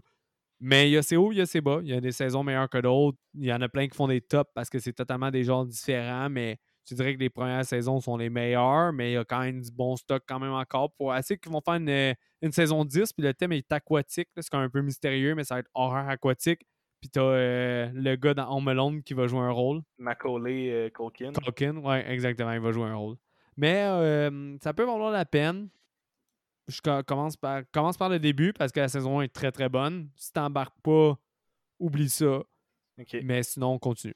Pas mal ça, les boys. Ça fait le tour de ce qu'on a vu, hein? ça fait du pouce. Ben, merci euh, Ben euh, d'avoir été présent avec nous autres. Ben, merci, à vous les gars, c'est toujours un plaisir. Yes sir, j'espère que t'as aimé ça. Justement, d'habitude, comme qu'on a dit, t'es plus ces films un peu euh, batshit crazy comme qu'on dit, mais là, t'as-tu aimé ça faire un film un peu différent? Ouais, puis que ce soit une anthologie en plus que j'avais jamais vu, puis une bonne, c'était très très enjoyable. Ouais, mais honnêtement, t'as mis la barre haute, là. Fait que, euh, sois un peu clément pour d'autres anthologies. Euh, Creepshow est très très bon aussi dans, dans les anthologies, là, mais sinon, euh, en avoir vu beaucoup, là, c'est une des très bonnes que j'ai vues. Ok, ben c'est bon, mais. Ben, c'est. Ok, puis c'est Creepshow ou VHS C'est Creepshow est meilleur. Ok, parfait. Ben, je sais pas, là, si je parle pour nous deux, Seb, je sais pas si t'es d'accord. Ouais, mais Creep, Creep, ouais, Creepshow, j'ai j'ai mieux aimé. VHS, mais si tu regardes VHS, regarde VHS 2. Je pense que tu vas enjoy. Ouais, VHS 2 Moi, je est pense que tu vas enjoy V- V- VHS 2. Puis, ben, je, ouais, je pense que tu vas enjoy. Non, VHS 2 est excellent. C'est pour ça que j'ai montré à Seb pareil. Puis le meilleur segment que j'ai jamais vu dans une anthologie est dans VHS 2. Fait que tu sais, si t'as moins le goût d'aller en 1982 pour Creepshow qui date un peu plus, ben VHS 2, euh, c'est une solide écoute. là. Ok, parfait. J'ajoute ça à mon Yes? bucket list. Fait que euh, Seb, le mot de la fin? Comme d'habitude, suivez-nous sur les réseaux sociaux, likez la page, partagez les posts des épisodes. Si vous en avez envie, envoyez-vous-nous vos commentaires et suggestions euh, par Instagram ou Facebook, celui, le médium qui vous plaît le plus. Au fond, on répond aussi au courriel. Puis, euh, c'est ça. Yes, euh, donc euh, attention à tout le monde et bonne semaine.